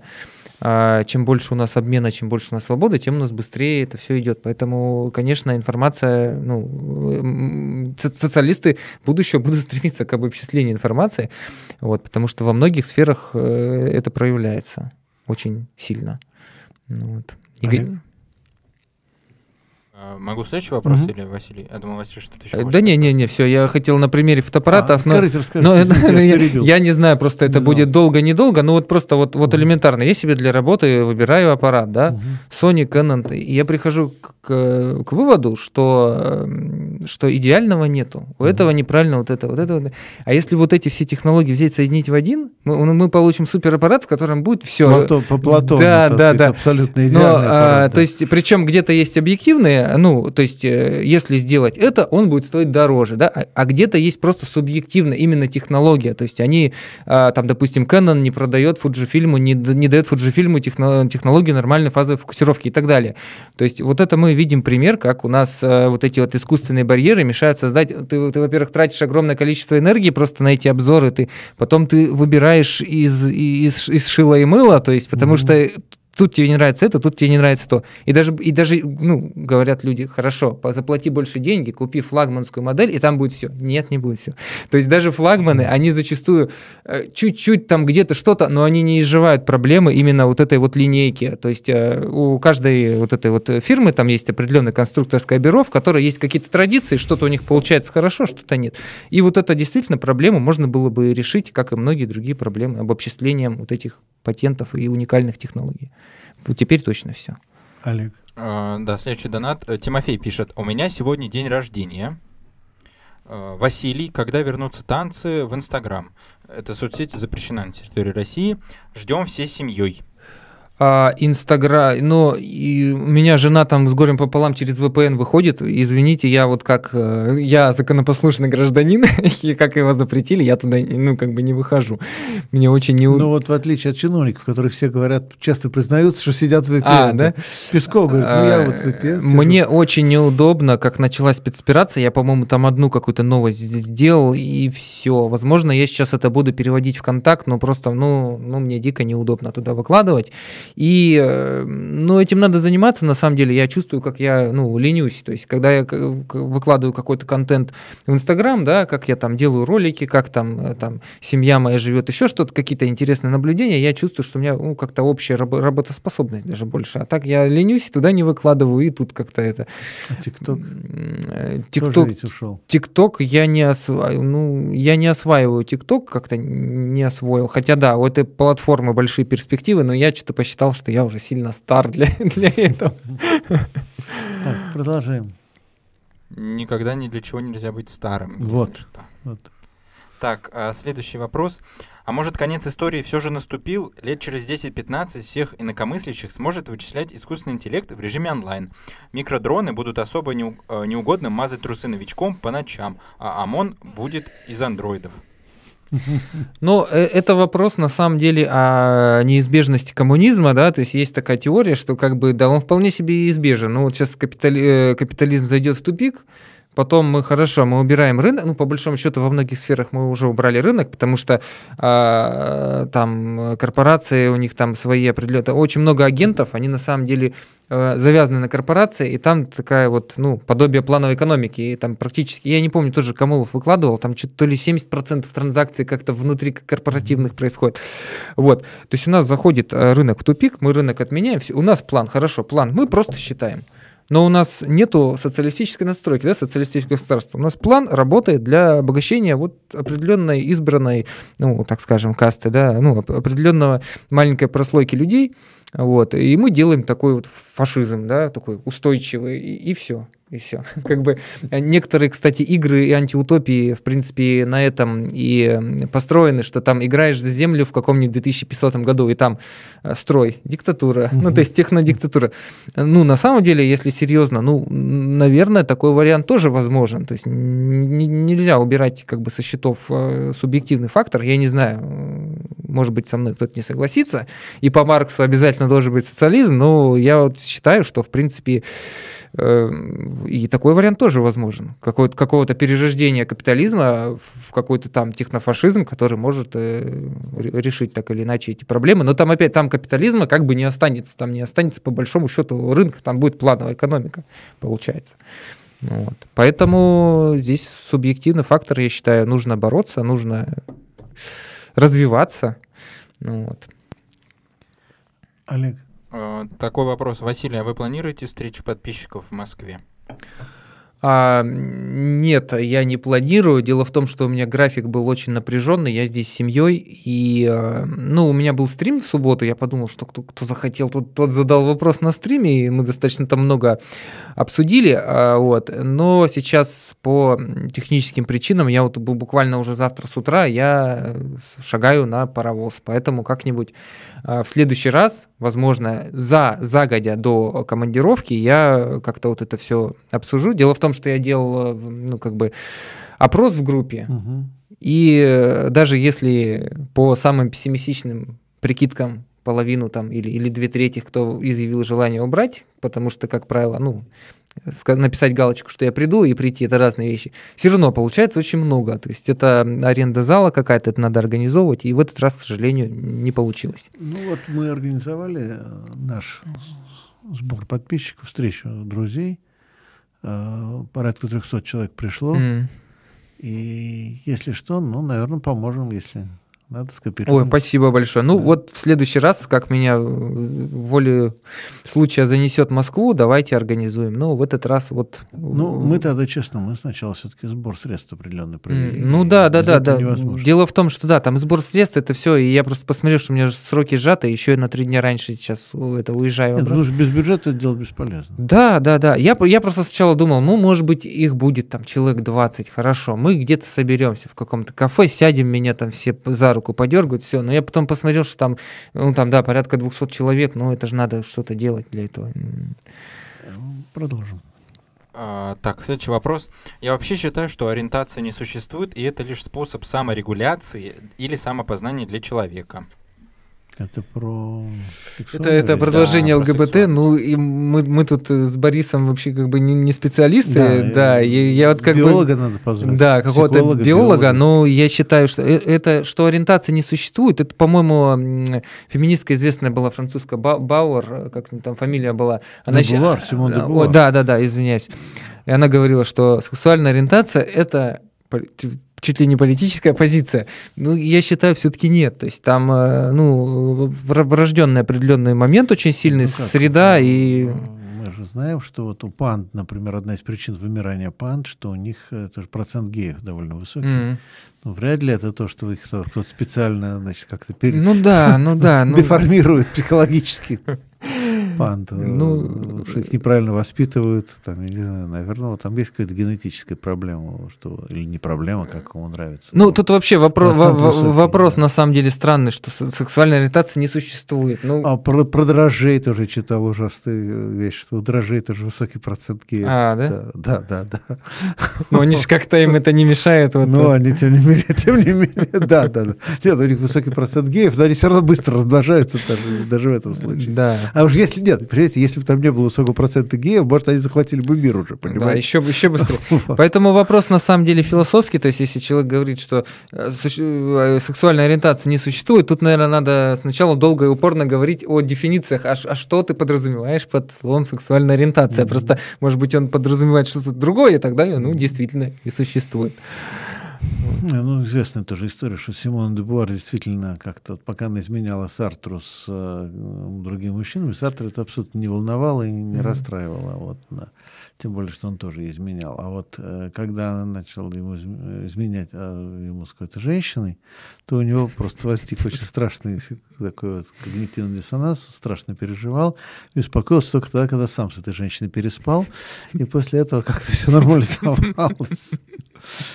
Так, мы продолжим.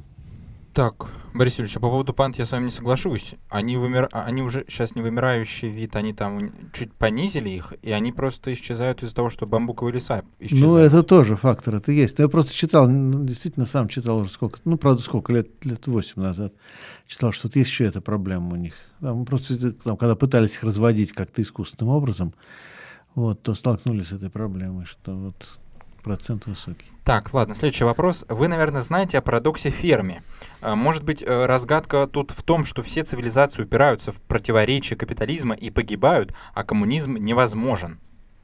Ну, ферме или ферм, ферм, ферм, ферм. Ну, я не знаю, в интернете ударение на Е, я поэтому... Mm. Я, честно говоря, не знаю, о чем речь. Вот я сейчас... Парадокс э, ферме — это, насколько я помню, о том, э, об одиночестве Вселенной, почему как а, бы пришельцы не прилетают. Э, а, вот. есть, да, это я, это я понял, о чем Я речь. могу зачитать вам его определение, да, если да, надо. Да. Отсутствие видимых следов деятельности инопланетных цивилизаций, которые должны были бы расселиться по всей Вселенной за миллиарды лет ее развития. А, ну, а с чего мы знаем, взяли, что ну, там, их нет?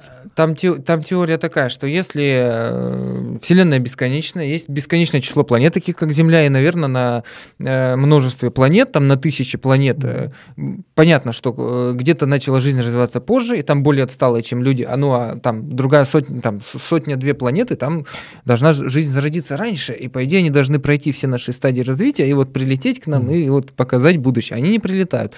А, вот. Но эм, там, насколько я знаю, ну, такое э, научно-позитивистское да, объяснение, как вот там физики, астрономы объясняют, далекие от э, э, социальных наук, там, от диалектики марксизма и так далее, они объясняют просто, что ну, межзвездные пространства настолько большие, что вот эти товарищи с других планет смотрят на нас, да, в какие-то там аппараты, телескопы и думают, ну нафиг, ну как бы...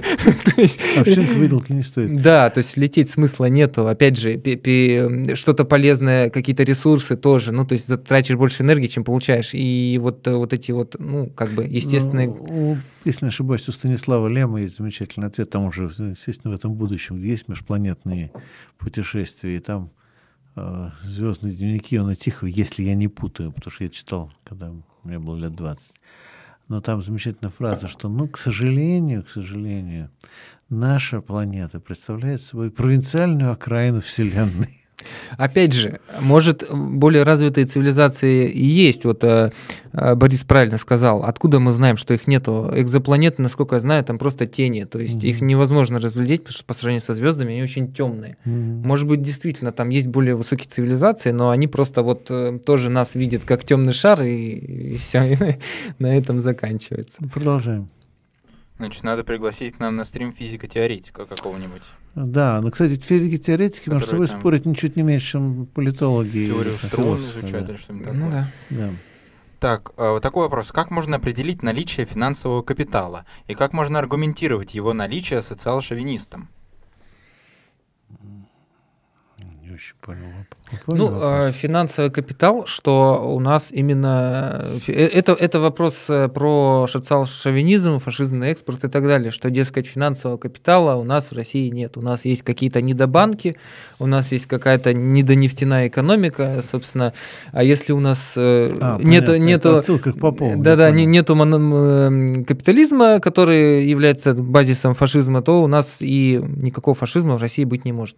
Вот. А, ну и вопрос как, как доказать, что капитал именно финансовый, что он как бы вошел в высшую форму, так скажем, ну, то есть, что капитализм уже на уровне финансового капитала, я не знаю, как правильно это сказать. А, вот. Ну, ну, насколько я знаю, там, по-моему, ребята из э, Политштурм, если мне память не изменяет, в полемике с Поповым, они приводили статистику по, по банкам, по промышленности и по взаимному проникновению банков с промышленностью. И, в принципе, ну, это практически то, о чем Ленин писал в книге э, «Империализм как высшая стадия капитализма». То есть, ну, и я думаю, там не настолько сложный теоретический вопрос, чтобы показать вот этот вот э, э, базис крупного капитала, который в России, безусловно, присутствует, поэтому экономический базис для фашизма в России, безусловно, есть. Ну, я помню, что еще в конце 90-х власть совершенно сознательно формировала тут финансовые промышленные группы, ФПГ, да, так называемые, да. да, и они состоялись, собственно говоря, они есть. Вот, так что не вижу здесь особой проблемы. Продолжаем. Так, такой вопрос. Ваше мнение, могут ли войти военнослужащие Польши на территорию Украины? И если да, то когда они могут это? Ну, мы с Борисом, наверное, не военные обзорщики, да, поэтому э, мнение наше как истину в последней инстанции принимать не стоит, но э, пальцем в небо, и я бы сказал, наверное, нет. Но опять же, опять же, тут все зависит от итогов спецоперации.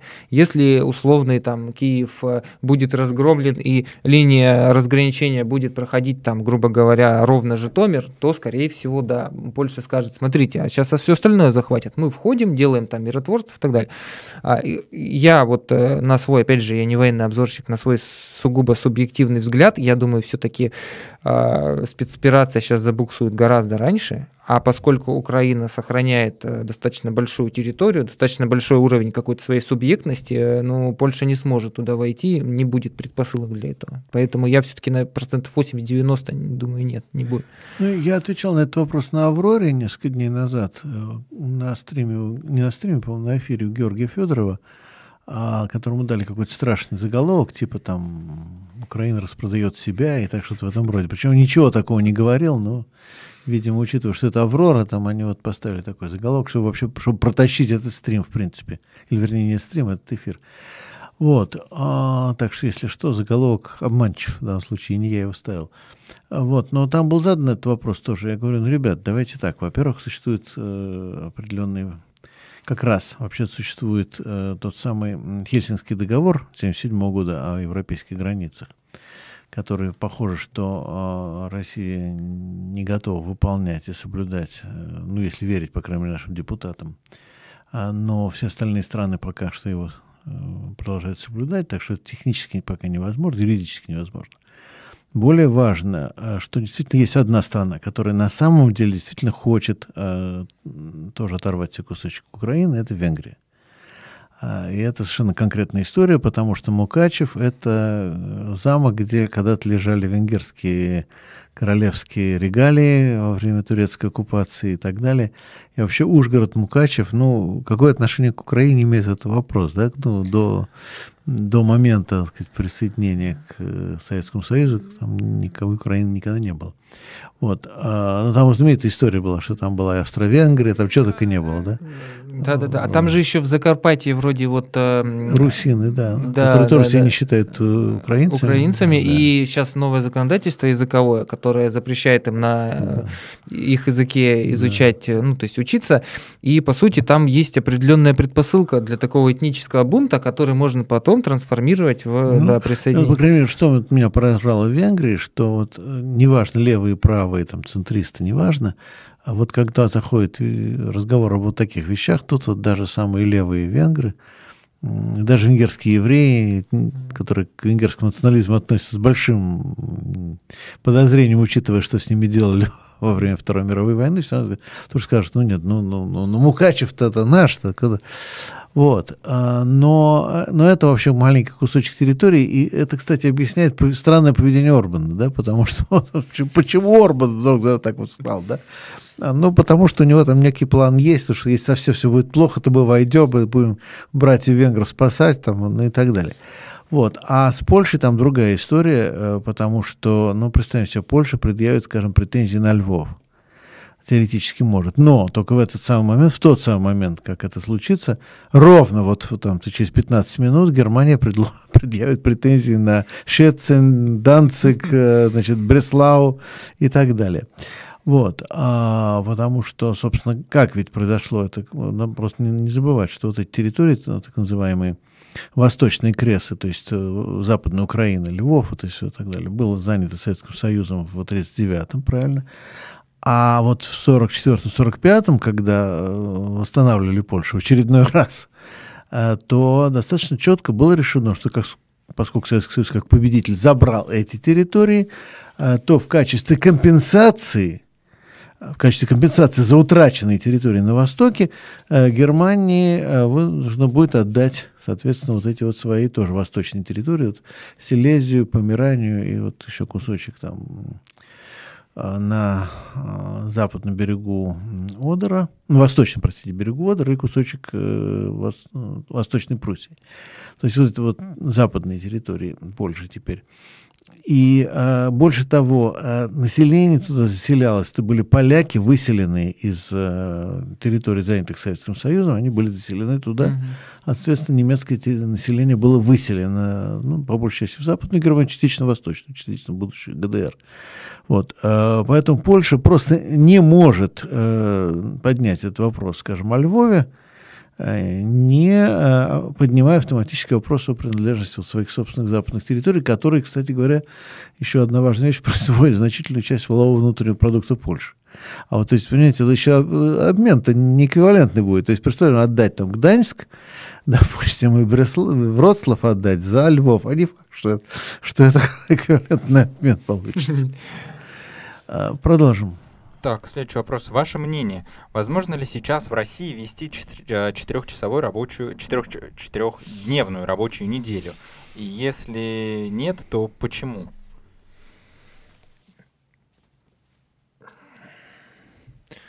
Ну, предпосылки-то, в принципе, к уменьшению рабочего дня есть, и многие экономисты там и марксистского толка, да, говорят, что действительно мы можем, в принципе, сейчас работать. Ну, опять же, эксперименты во многих странах проводились, ну, правда, ну, на офисных клерках, как правило – когда им сокращают рабочий день, и о, о, в шоке узнают, что когда работник не раскладывает косынку, да, свободное от работы время, а приходит и напряженно работает, и он там может вместо 8 часов, там, я не помню, то ли, то ли до 6, то ли вообще до 4, то ли в половину день сокращали, они успевают все сделать, просто они не делают постоянных кофе-брейков, перекуров, все делают и, и уходят домой, как бы, то есть э, физически действительно, что есть объективные ограничения этому, то есть когда ты э, когда у тебя ну, труд не завязан на какой-то продуктивности, он завязан на времени. Вот ты должен отсидеть, да, то есть э, э тетенька в хрустальном этом кубике в торговом центре, которая продает сувениры, но она, ну, она должна отсидеть от того, что она будет как-то лучше, как она может быстрее выполнить свою работу. То есть, вот. Есть рабочий день. Опять же, у нас есть э, физика, да, биологические циклы, то есть вот нам, как потребителям, удобнее, чтобы магазин работал с 9 до 9. То есть как сократить э, кассиру рабочий день? Ну, получается, нанимать двух как-то пересменки тоже. Тут есть определенные теоретические трудности. Для для определенной группы работников, да, вот э, офисных работников, там, работников, э, которые сдельно, допустим, трудятся, которые могут э, побыстрее это все сделать, на самом деле, и уйти. Да, действительно, рабочий день вполне может быть сокращен, он давно мог, мог бы быть сокращен, он не сокращается, потому что есть определенные традиции, скажем так, капитализма, но, опять же, есть и желание выкачать побольше прибавочной стоимости с работника. Но, ну, я бы так сказал, это вопрос, который не так просто, наверное, решить ну, во всех профессиях. Но действительно, да, можно, при желании можно перейти на более короткий трудовой рабочий день. Ну, тут есть два нюанса. Первый, что... Если что, а, извиняюсь, извиняюсь, если что, я не про э, рабочий день, а, а про рабочий вот я как раз про четырехдневный Четырех, рабочий а день. Я, я, это я да, не ну, про нет, я уточню, что вот, когда говорят рабочий, э, сокращение рабочего времени, тут может быть два варианта. Либо сокращение рабочего дня, либо... Вот работаем те же самые 8 часов и раскладываем косынку половину времени, а потом зато в пятницу не работаем. Да? И это самый неэффективный вариант. То есть он показывает, кстати говоря, что, ну, то есть проверяли, да, что лучше работать, скажем, 6 часов, но 5 дней в неделю, чем допустим, там 8, но 4 дня, потому что потом выясняется с точки зрения производительности труда второй вариант хуже, эмоционально хуже, на самом деле, потому что вторая проблема возникает, а что вы будете делать со свободным временем? Это тоже очень серьезная проблема, потому что говорят, ну дадим людям больше свободного времени, если ничего больше в мире, в жизни не меняется, то у людей возникает проблема свободного времени. Ну, или в лучшем случае пойти по магазинам, да, все это время тратить. Вот. Но, то есть это не обязательно всегда так. Но и есть третья проблема, ее формулируют так. А может быть, нужно высвободить время работникам для участия в управлении производством, например, для участия в, так сказать, или там в гражданской жизни, там, в общественной жизни и так далее. А, то есть для чего высвобождать свободное время? Или просто вот э, ну, просто балдеть, там, да, смотреть да, сериалы? Да, да. Да. То есть там, там действительно проблема свободного времени, она еще в СССР была. Э, собственно, замечательный фильм «Афоня». Это mm-hmm. про то, как э, люди в там, ну не первая, это, наверное, вторая волна уже урбанизации была, ну в 70-х годах из деревень приезжали, и поскольку там надо э, с козлятками, с цыплятками, и в колхозе там, ну, свободного времени нет вообще, а здесь ты отработал 8 часов рабочий день, и у тебя вечером свободное время. Ну, и они э, пьянствовали, собственно, и вот это вот определенная проблема. Ну, фильм-то на самом деле социальный, он не, не это, не, как бы это сказать, не совсем комедия. Так вот, то есть э, проблему, ну, то есть уменьшение рабочего дня действительно надо параллельно поднимать культурный уровень населения, иначе с этого ничего хорошего не выйдет. Ну, еще прям совсем коротко хотел сказать, что сейчас все наши поползновения типа давайте введем четырех ой, четырехдневную рабочую неделю, тот же Медведев, по-моему, предлагал, угу. они все э, основываются на том, точнее, там, там на самом деле очень хитрый момент. Я еще думаю, а с чего это капиталисты ну, хотят нам тут сократить ну, рабочее время? А рабочее время не сократится, оно продлится наоборот. А, по Медведевскому проекту... И потом 4 дня еще работает, э, 3 дня потом работать на второй работе. Да-да-да, 4, мы, 4, мы э, работаем 4 дня, но по 10 часов, да, у нас получается 2 на 4, 8, как раз пятый день, 10 часов пятница. А в пятницу человек берет, регистрируется на Авито и идет шабашить день. То есть mm-hmm. в, в итоге, получается, мы делаем переэксплуатацию человека, мы, наоборот, увеличиваем его рабочее время. Но официально это мы вот сделали добряк, мы уменьшили. То есть, ну, при капитализме, если у нас э, в парламенте э, не сидит какая-то там, ну, э, понятно, там социальная революция это идеальный вариант, но если у нас даже в парламенте не сидит какая-то крупная социал-демократическая партия, у нас Э, четырехдневная рабочая неделя будет только вот такая, она только таким способом будет реализована. Ну, просто работаешь на двух работах. Да, да, да, да, да, да. То есть это наоборот неделя, официальное да. узаконивание 10-часового рабочего дня, надо вот так называть. Продолжим. Так, э, перед вопросом у меня снова просьба к Василию. Вы вот когда вперед наклоняетесь а? так, именно ага. вперед подаетесь, э, вы тоже в микрофон говорите, потому что вы иногда еще, мимо микрофона. Еще громче, мне кажется. Не, не, не громче, не громче. А прямо вы когда туда. вперед подаетесь, ну, наклоняетесь там ближе к Борису угу. Юрьевичу, вы не в микрофон Я, говорите. может быть, не его поднять, может быть. Вот, вы говорите просто не в микрофон и плохо слышно. Значит, э, следующий вопрос. Добрый вечер. Весь год готовился к ЕГЭ на курсах. Заметил, что преподаватели либерально настроены, загоняют позицию ученикам. Есть ли смысл создать канал, чтобы вести контрагитацию для школьников? А, либерально настроены в каких вопросах? То есть это... Ну, экономически, скорее всего. Ну, экономика, история или... Ну, кстати, вот историю, насколько вот у меня в ВУЗе, э, ну, практически ли, либо очень так объективненько средненько, либо в, больше в сторону марксистских позиций. То есть с историей проблем нет, там либералов почти нету среди историков. Среди экономистов, а, ну да, может быть. Ну, так что... Ну, в ЕГЭ там очень сильно. Я просто помню, когда моя дочка сдавала ЕГЭ, то там были вопросы, ну, совершенно чисто идеологизированные. А, ну, я же, я же опять же, я, я же из старого поколения, я ЕГЭ еще не застал. Ну, да, да, поэтому... Там типа там, какая экономика самая правильная. Ну, я утрирую, понятно, конечно, понятно. не так глупо, но, да, но да, подтекст да. такой, да, и вы должны выбрать, что именно там свободная рыночная экономика. А, И вторую часть вопроса по, по поводу переагитации школьников, ну, ну, по большому счету, я не знаю, ну, может быть, мы с Андреем Рудым частично затрагиваем это поколение, но хотя все-таки я смотрел, ключевая аудитория это, это все-таки, ну, там, старшие студенты и э, молодежь, там, ну, у меня от 20 до 30 лет вот так вот, то есть все-таки школу я не захватываю. То есть по-хорошему, ну, какой-то канал для школьников, ну, не знаю, ну, может быть, можно. Вот люди, кто нас смотрит, беритесь за дело, делайте блог для школьников. Может быть, сделайте плейлист специальный такой, совсем. Ну, для самых маленьких, да? Марксизм для, Марксизм самых, для самых маленьких, да. Подумать надо, что-то такое. Так, продолжим. Ну, да. Так, следующий вопрос. NTI – это некоммерческая организация по вопросам глоба- глобальных угроз. Осенью 2021 года на своем сайте она опубликовала отчет о противоэпидемических учениях. По сценарию новая эпидемия начинается с вспышки оспы обезьян в мае 2022 года. Мнение – ну, а, я, меня уже спрашивали, по-моему, на, на моем стриме, э, будут ли сейчас высасывать из э, вспышки оспы обезьян.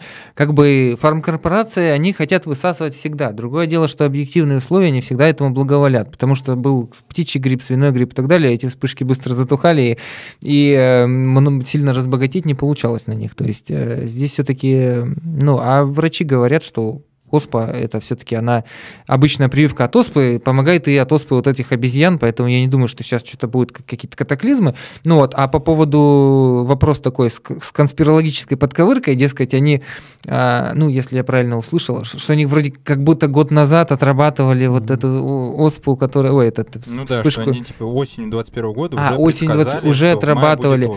А, ну, тут скорее всего, совпадение. Примерно такие же теории были когда у нас коронавирус был, да, только когда ты начинаешь искать исходничек этой новости, ты понимаешь, что они э, там вот э, конспирологи говорят, да вот они все репетировали, это они все сделали.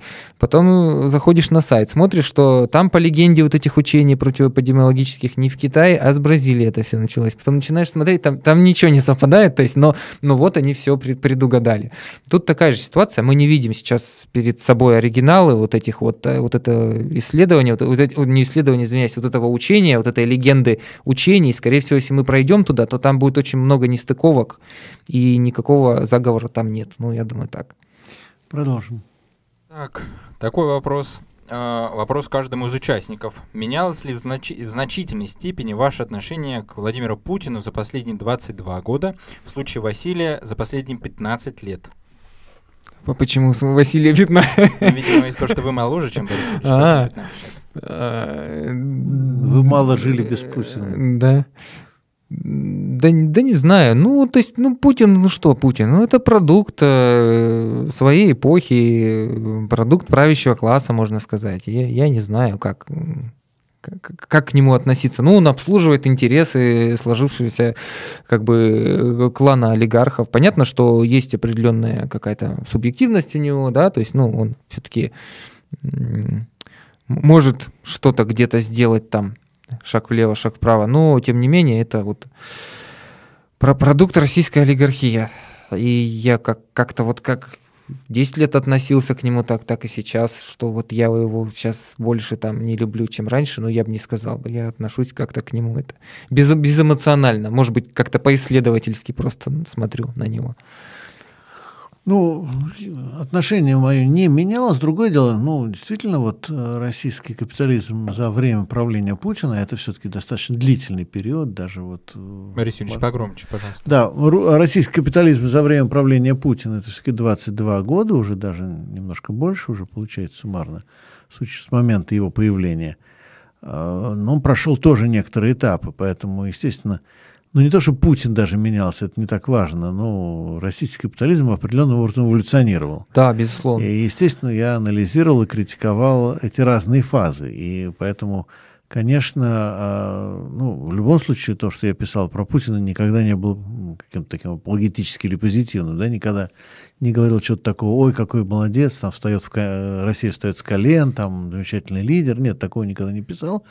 Но, соответственно, я анализировал разные фазы, и в этих разных фазах Путин тоже выглядел по-разному, потому что на определенном моменте, на определенный момент я вообще считал, что он субъектности особой не имеет, то есть что работает э, корпоративный капитал, происходит нормализация корпоративного капитализма, и Путин, в общем, фигура техническая. И про него даже говорить неинтересно, потому что посмотрим, какие процессы происходят с корпоративным капиталом, как он э, оформляется, как он структурируется, ну, а кто там сидит на самом верху, мне, честно говоря, не очень интересно. А, ну, есть такого рода тексты, можете порыться, найти, да. Вот. В тот самый момент, когда, скажем, Ходорковский и прочие говорили, что нет, вот самое страшное это Путин, то вот Путин самое-самое ужасное, я говорю, ну, Михаил Борисович, в общем-то, тоже часть этого же самого процесса, да, в котором участвует Путин. Просто ну, он не вписался, так сказать, в определенный поворот на определенном момент, на этапе. Вот. А, но после 2010 года мне показалось, я думаю, что я был прав все-таки, что российский капитализм начал откатываться назад к такой вот классической олигархии. То есть он начал сначала в первые десятилетия путинско-медведевское начал ходить к более структурированному, более организованному, менее субъективистскому, более объективному такому вот корпоративному капитализму немецкого типа, да, когда важны корпорации, не очень важно, в общем, кто там сидит наверху. А вот после кризиса 8-10 годов, на мой взгляд, произошел откат, то есть обратно вот такой субъективистской олигархии, да, когда вот э, конкретные, так сказать, олигархи имеют значение, имеют влияние. Э, их личность имеет влияние, имеет значение в большей степени, чем только структура. Ну, просто ослабел опять капитализм, он утратил часть достижений структурных, которые были вот за первую десятилетку. И сейчас, я думаю, да, э, личность Путина играет большую роль, как и личности там, каких-нибудь Ковальчуков, там, Ротенбергов и так далее. Но это просто свидетельствует о деградации российского капитализма, что он не удержал даже вот того, той планки, так сказать, организационной, управленческой, которую он э, где-то к 8-10 году получил. Ну да, действительно, я тоже соглашусь, что э, капитализм деградировал, и то, что на Путине так или иначе завязана вертикаль власти, и, и лично на нем, это не плюс капитализм, это минус, это говорит mm-hmm. о его слабости. То есть, если капитал США вполне может менять республиканцев на демократов, при том, что вектор остается, это сильный капитализм. А когда э, все заточено, там, грубо говоря, на одного человека, да, то это, да, слабый да, потом капитализм. выяснилось, что он еще может казаться не совсем здоров, тогда вообще да, караул, да, да? да? Ну что, продолжим. Так, следующий вопрос. Прав ли Ноам Хомский, когда говорит, что Российская Федерация могла образовать экономический союз с Францией и Германией? И попутный вопрос. Как вы относитесь к анархосиндикализму? Ну, на, на Махомского я совсем немного его э, работ изучал. Да, это лингвист, анархосиндикалист известный. А по поводу экономического союза с Францией и Германией, ну, не знаю, не знаю, что, что-то, что-то сомнительное. Я, честно говоря, не читал его этой заметки, поэтому как-то и комментировать сложно, на, на, на каких принципах там должен был быть этот союз. А, вот. Ну, а, ну анархосиндикализм, ну, ну, ну что, ну я, я как последовательный марксизм, я, э, марксист, я считаю, что это все-таки такая ну, примитив, достаточно примитивная теория, которая не, не применима на практике, а, ну или применима частично на каких-то определенных исторических этапах развития, возможно. Ну, кстати, по поводу российско-германского сближения, ну, это, помните, Шрёдер не случайно же в Россию приехал потом в «Газпром», да? То есть где-то, опять же, вот в ту первую десятилетку, да, когда вот было видно а Путин, вот он, немецкий язык у него сильно продвинутый, с Германией какие-то особые отношения и так далее. Но это вот это из другой эпохи, мне кажется. Это вот эпизоды, которые вот э, можно было как-то анализировать вот, применительно к периоду 2003 года, вот так. Потом это все ушло. Олег. Так, следующий вопрос. Как вы относитесь э, к тому, чтобы сделать вместо смеси нацреспублик, краев и областей похожие на территориальные экономические штаты, края, э, края или земли? Ну, это, это вопрос, наверное, не, не к нам, а вопрос к властям и капиталу. А капитал на это не пойдет, потому что, опять же, у нас не только надстройка да, политическая выстроена вот так, у нас и экономика вся выстроена вот так. То есть у нас есть центр Москва, который засасывает капитал, то есть э, э, центр такой, да, локальный капиталистического обращения, крупный, который всасывает все ресурсы.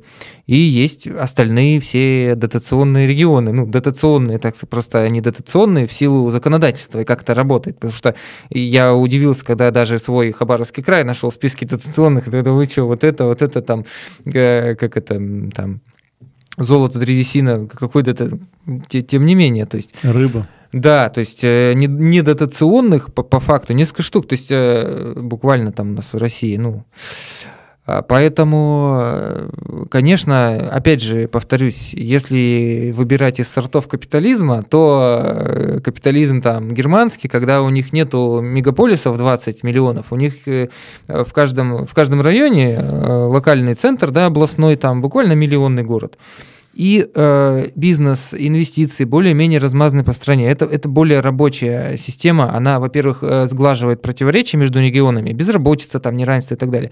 А, ну, и делает капитализм более стабильным. И та, та же история в Штатах. Хотя в Штатах, конечно, если смотреть там с Германии или с какой-нибудь Швейцарии, конечно же, там расслоение э, ого-го какое, но тем не менее, а, Штаты определенную, ну, определенные полномочия имеют. И э, капитал тоже, конечно, он тоже тяготеет к, грубо говоря, к западному восточному побережью, да, там Калифорния, Нью-Йорк, большие центры, но тем не менее.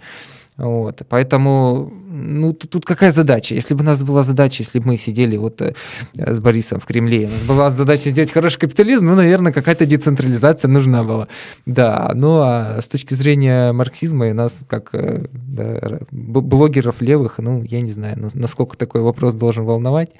И насколько, насколько целесообразно тратить на это какие-то эмоциональные силы, чтобы пытаться э, это как-то, ну, я не знаю, обосновать теоретически, как и что сделать, ну, Ну пусть КПРФ этим занимается. Да, пусть КПРФ этим занимается. Опять же, ну это, это, это не наш вопрос. Мы все равно... Ну, на самом деле, теоретически вот всю эту тему федерализма можно развивать, но это отдельная действительно тема. И, ну, да, ну, может ли быть социалистический федерализм? В принципе, наверное, ну да, наверное, может. Но это уже тогда, тогда нужно сначала в Кремль забраться. Да-да-да. Вот. Хорошо, продолжим. Так. У нас 15 минут примерно, да, да 10 минут, 10 Если минут. что, на 2020 год в России всего 13 недотационных регионов. Да. Ну, я и говорил, очень, очень мало. Да. Так, э, следующий вопрос. Ваше мнение о легализации оружия? А, вопрос, э, ну, такой, достаточно сложный. С точки зрения, э, ну, я даже не знаю, как об этом говорить, чтобы, опять же... Не обидеть никого. Ник- никого не обидеть, да, и не привлечь внимание соответствующих органов. Ну, в общем, э, чисто вот с теорией марксизма, да, чем больше оружия, тем, тем лучше да, вот мало ли, может, оно когда-то вот людям пригодится, да, там, рабочим, вот какая-то будет смута, а вот а у людей есть оружие. И с этой точки зрения, допустим, э, там, социалистическая революция в Америке, она более вероятна, потому что вот оно, вот оружие, вот, ну, вот есть такое мнение, что оно вот везде, да. А если мы отвечаем на вопрос э, с точки зрения гуманизма, да, если мы не собираемся там, если у нас совсем не созрели предпосылки, э, у нас там 80% выступает за капитализм, никаких предпосылок нету э, для, значит, социалистической революции, то, ну, вот чисто я бы голосовал бы за все-таки ограничение оружия. Просто мы, даже если статистику смотреть там а, по странам, где более-менее ограничено, там Великобританию взять, да, а, гораздо меньше там смертей от огнестрела и так далее. То есть в Америке это проблема. То есть просто человек выпил, Э, с оружием, пошел там, кто-то им нагрубил, бах, ну, то есть, а, опять же, там еще от штатов очень сильно зависит, и э, ребята, кто, кто жил, рассказывают, что я там с Нью-Йорка в хорошем районе жил нормально, приезжаю в Техас, э, к ребятам погостить, неделю я там у них гостил, кажд, каждую ночь была стрельба, стрельба, потом едут сирены, стрельба, ну, то есть, как бы, ну, вообще, то есть, поэтому вот так вот представить, если у нас завтра легализуют, да, да, может быть, для шатателей, так условно, шатателей режима это хорошо, да, а вот для обычных людей, мирных, ну, не знаю. Продолжаем. У нас не так много времени, Ну да, не так коротко много. отвечаем уже. А, по поводу Америки хотел вставку сделать. Я недавно ролик на одном имиджборде видел. Там, значит, 13-летний парень с скрытой камерой хотел купить алкоголь, сигареты, и э, эти как билеты для игры, э, ну типа не, не лото, а лотерея, вот лотерея. Mm-hmm. Ему везде отказали, а потом он зашел в магазин оружия и ему продали винтовку. Ой, да, там в Америке там можно даже гранаты купить. Я когда это узнал, ну это, ну как гранаты ради самообороны, ну это, это просто там. Ну как вот лезут кто-то лезут. Ну то есть там. Во двор лезут. Там такой спектр оружия, что ну это вообще просто, конечно, да. Нет, по поводу оружия, ладно, уж потрачили лишь 2-3 минуты, просто тут более красивая история, просто это 93-й год, причем неделя примерно до вот этого путча. Я провожу, я-то работал в ФНПР, провожу международную конференцию, мне нужно расселять э, гостей в гостинице «Спутник». Я прихожу, а там все какие-то, я говорю, это 2-3, нет, ну сколько, недели, недели или там 10 дней до, вот, до событий 93 -го года. Вот, и там администратор такой совершенно бледный. Я говорю, что у вас тут случилось? А, да у нас такая у нас стрельба тут вчера была. Значит, какие-то люди э, штурмовали гостиницу снаружи, стреляли из автоматов. По ним кто-то из, из гостиницы отстреливался тоже из автомата. А потом с верхнего этажа кто-то с криком «Ну дайте спать!» бросил гранату. И тогда все затихло. Вот, тогда вы спрашиваете, зачем граната? Вот. Продолжим. Так, э, пришел донат с сообщением с первым днем лета. Ой, спасибо, хороший донат. Uh, так, вопрос. Uh, что посоветуете почитать в рамках критики uh, Хайковской дороги к рабству? Как вам работа Бухарина «Политическая экономика, экономия рантье»? Ой, я почитать это, наверное, к Борису. Я, честно говоря, как вот э, вышел на профессиональный блогинг, я вообще очень мало литературы вот от корки до корки читаю. Я читаю, прежде всего, какую-то тему беру и какой-то теме читаю именно статьи, какие-то научные работы, какие-то доклады, статистику и все. Вот так вот, чтобы сесть прямо от корки до корки прочитать книгу, я, я что-то уже за последние года три вообще забыл, как, как это выглядит. Поэтому вот... Мне э... приходится. Мне его просто без этого никак. Ну, не то, что приходится, я доставляю удовольствие тоже. Э, ну, конечно, нет. Ну, мне нравится работа Бухарина, хорошая работа и такая вот серьезное. Вот. А так, э, ну, Фрома, «Бегство от свободы», как, как противовес хайковскому видению, допустим, я думаю, можно вот прочитать. Вот. Ну, но бегство свободы там ну, все-таки, что-то мне кажется, немножко про, про другое. Хайек же он больше про, ну, про экономику писал. Что... Ну да, нет, ну если конкретно взять дорогу к рабству, она же ведь не экономическая работа. Она ну, философская, философская больше, да, да, она, да Э, свободу привязывает к рынку, то время как э, Фром, наоборот, показывает, как, как рынок, рыночные а, ну, страхи ну, порождают э, стремление к тоталитаризму. То есть там... Ну, в принципе, да, соглашусь. Я вот да, это имею в виду. Да, да. Может быть. Так, вот следующий вопрос. А почему оба лагеря левых в России спорят, награждают друг друга разными эпитетами и дискутируют заочно? Тот же Василий Садонин отказался от совместного стрима с Джеком. А, да, Джек меня выпилил недавно из друзей. А, да, ребят, ну, э, там, там во-первых, э, не, не так у нас все плохо на самом деле. Есть те, кто дискути... те, кто хорошо дискутирует, и те, кто как-то вот э, сильно резко это все делают. А, вот. Э, я бы не скажу, что у нас тут много каких-то так называемых срачей да, между левыми блогерами. Вот мы тут с Борисом Кагарлицким сидим, а, с Камоловым, с Рудым, там, с Константином Семиным дружим, хотя по каким-то определенным вопросам mm-hmm. у нас могут не совпадать. Ну, допустим, по выборам 21-го mm-hmm. мне не совпадали ну, вопросы. Ну, тоже да, не И, тем не менее, я с ним прекрасно общаюсь, и как-то мы нашли способы, ну, культурно выразить это. А, вот. А, с мятежником Джеком, значит, а, там вопрос по специальному специальная военная операция. А, да, у него такой сейчас уклон, ну, как мне показалось, что он ее вот поддерживает. А, да, я сначала где-то оставил критический комментарий, потом я его стер, просто потому что понял, что у меня сейчас нету времени вот эту тему как-то с ним, а, ну просто вот нету времени, я посчитал, что все. Он увидел, что я написал, что, дескать, там мятежник Джек там и, и прочие, вот они поддерживают там русский мир и куда-то ушли не туда, давай дебаты. Вот. И я как-то с этого немножко отказался. Ну, и вот мятежник Джек, может, может быть, вот если Борисова позовет, придет сюда свою э, озвучит а, ну, я, кстати, должен сказать, тут э, тоже опять все время про мятежника Джека меня спрашивали, и я что-то ответил, но, кстати, можно пересмотреть, но потом я вижу, тут написали, что Кагарлицкий сказал, что мятежник Джек вернулся к поддержке рабства. Так вот такого я не говорил, да, я просто сказал, что у него определенная траектория была, что он не случайно, наверное, вывешивал флаг конфедератов, потом по-другому думал, а сейчас он еще как-то думает, ну, что у человека определенным образом меняются взгляды, да, только это имел в виду. Если я как-то его задел или его поклонников как-то задел недостаточно корректное высказывание, ну, тогда заранее, или там не заранее, постфактум, в общем, прошу прощения, никого обидеть не хотел. Я вообще стараюсь никого не обижать.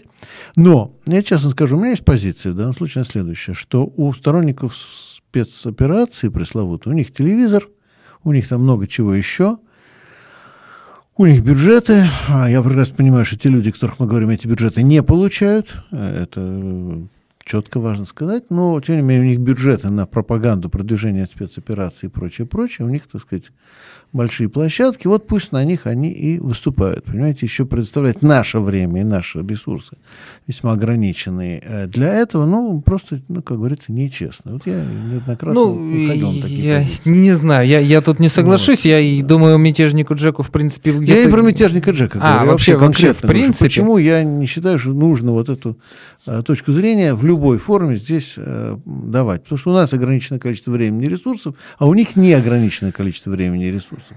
Поэтому, ну вот, соответственно, зачем наши очень ограниченные, очень маленькие ресурсы а еще и отдавать э, туда, да, у них и так вот, так сказать, знаете, как Ну, э, я, я давайте... и так все есть. Э, я, я все-таки здесь тут там в телевизоре просто одни ребята, а у нас здесь, э, понимаете, среди своих кто-то нашелся, кто поддерживает. Ну, как бы это, это, это странно, как бы хотя бы ради этого можно было бы это обсудить. А, давайте так, вопрос закончим на том, что хорошо, я могу принять там вызов мятежника Джека, мы можем на эту тему поговорить, только не на моем, надо выбрать дату и не на моем канале. Пускай, ну, не знаю, там Стас Васильев себе в гости позовет, я через онлайн выйду, мы поговорим. Ну, сейчас я просто у себя не хочу это устраивать по ряду чисто технических э, вот, причин. Ну, как-то так. Хорошо, у нас еще немножко осталось времени. У нас много вопросов? Э, я не знаю, честно. Ну, давайте быстро, а, как обычно в таких случаях, последние два вопроса мы проходим. Хорошо, последние два, которые вижу. Да. Первый вопрос. Э, поставка Украине РСЗО Америка. РСЗО. Да, Америка может привести к Третьей мировой и ядерной. И какой шанс? Нет, не может. Все, ответ простой. Нет, не может. И когда об этом кричат э, там, люди из окружения Лаврова, наверное, потому кричат, что прекрасно знают, что все не так. И тогда последний вопрос. Может ли противоречие внутри Евросоюза и Соединенных Штатов привести к их краху раньше, чем это произойдет в России? Ответ тоже. Нет, не может. Это произойдет после, позднее. А, ну тогда вот еще один вопрос. Э, тоже можно да и нет ответить. Встречали ли вы когда-нибудь умного либерала? Ну, я встречал неоднократно. Да, безусловно, да. да. И не говоря уже о очень приятных людях. Ну, все тогда. Вот. Ну, хорошо. Во-первых, большое спасибо, да. Василий. Э, рад видеть в Москве. Надеюсь, что будете еще в Москве. Ну, может быть, вот. да. Но надо хороший повод найти, ну, чтобы вернуться. Повод. Ну, если вот захотите организовать встречу с подписчиками, можем вам технически помочь. Угу. А, тем более, вот будет способ, э, у нас тут ребята, которые делали нашу встречу с подписчиками, они очень хорошо поработали, постарались, так сказать, но теперь будет возможность им свои, так сказать, навыки еще раз применить. Вот, так что, если что, иметь это в виду, это совершенно серьезно. А, тем более, что время идет. Вот, да, еще запом... Э, ну, посмотрим, что сказать. Я думаю, что актуальность наших встреч, обсуждений будет увеличиваться. Тут тоже к вопросу о том, как мы относимся к тому, что происходит сейчас. Давайте проживем еще, проживем там 2, 3, 4 месяца. Ну, я думаю, что события сами покажут, кто был прав, кто не прав. И поставим такой элементарный эксперимент на самих себе и все увидим. Так вот, поэтому еще раз, во-первых, спасибо Василию. А, не забывайте нас, когда бываете в Москве. А, если как-нибудь буду в Воронеже, тоже обязательно позвоню. Ну и обычное, как всегда, подписывайтесь на канал, ставьте лайки. Опять же, большое спасибо всем тем, кто донатил, кто посылал пожертвования, потому что с тех пор, как канал э, лишен монетизации, а вот те э, деньги, которые идут на монетизацию, с монетизацией там, через VPN или кто смотрит нас за границей, эти деньги где-то когда-то, может быть, нам достанутся, но это будет не сейчас и не да. скоро, и неизвестно когда. А, так что вот только пожертвования зрителей, только донаты, это, в общем, то, на что мы живем, и каждый месяц нам удается выкрутиться. Мы вот сейчас прожили май, э, выдержали май, значит, теперь нам предстоит прожить июнь. А, надеюсь, что мы его тоже успешно проживем, но благодаря вам, дорогие зрители, с вашей помощью – ну и все равно тем, кто не может донатить и посылает просто вопросы, все равно большое спасибо, потому что эти вопросы тоже дают нам пищу для размышления. Собственно, они двигают дальше наш разговор, наш канал, нашу дискуссию. Поэтому огромное спасибо всем тем, кто на нас смотрит, кто нам посылает вопросы, пожертвования или советы дает, которые, кстати, мы стараемся тоже использовать. То, что, между прочим, вот Василий мне не позвонил, когда был в Москве, а мне Э, написали зрители, что а Садорин-то в Москве, вот, надо с ним связаться срочно. Вот, это вопрос о том, что зрители нам помогают конкретные. Поэтому э, еще раз, э, нет, по-моему, Василий мне написал, но уже позже, после а, того, как... Ну да, да, я да. написал. Ну просто сначала я, еще до того, как вы мне написали, э, у меня уже была информация, что... Mm-hmm Э, что Садонин в Москве. Так что вот к вопросу о том, что зрители сработали оперативнее, и это вот пример того, как э, зрители помогают делать канал. Поэтому, как всегда, я заканчиваю обычными теми же словами. Мы делаем этот канал вместе. Подписывайтесь, присоединяйтесь. Спасибо.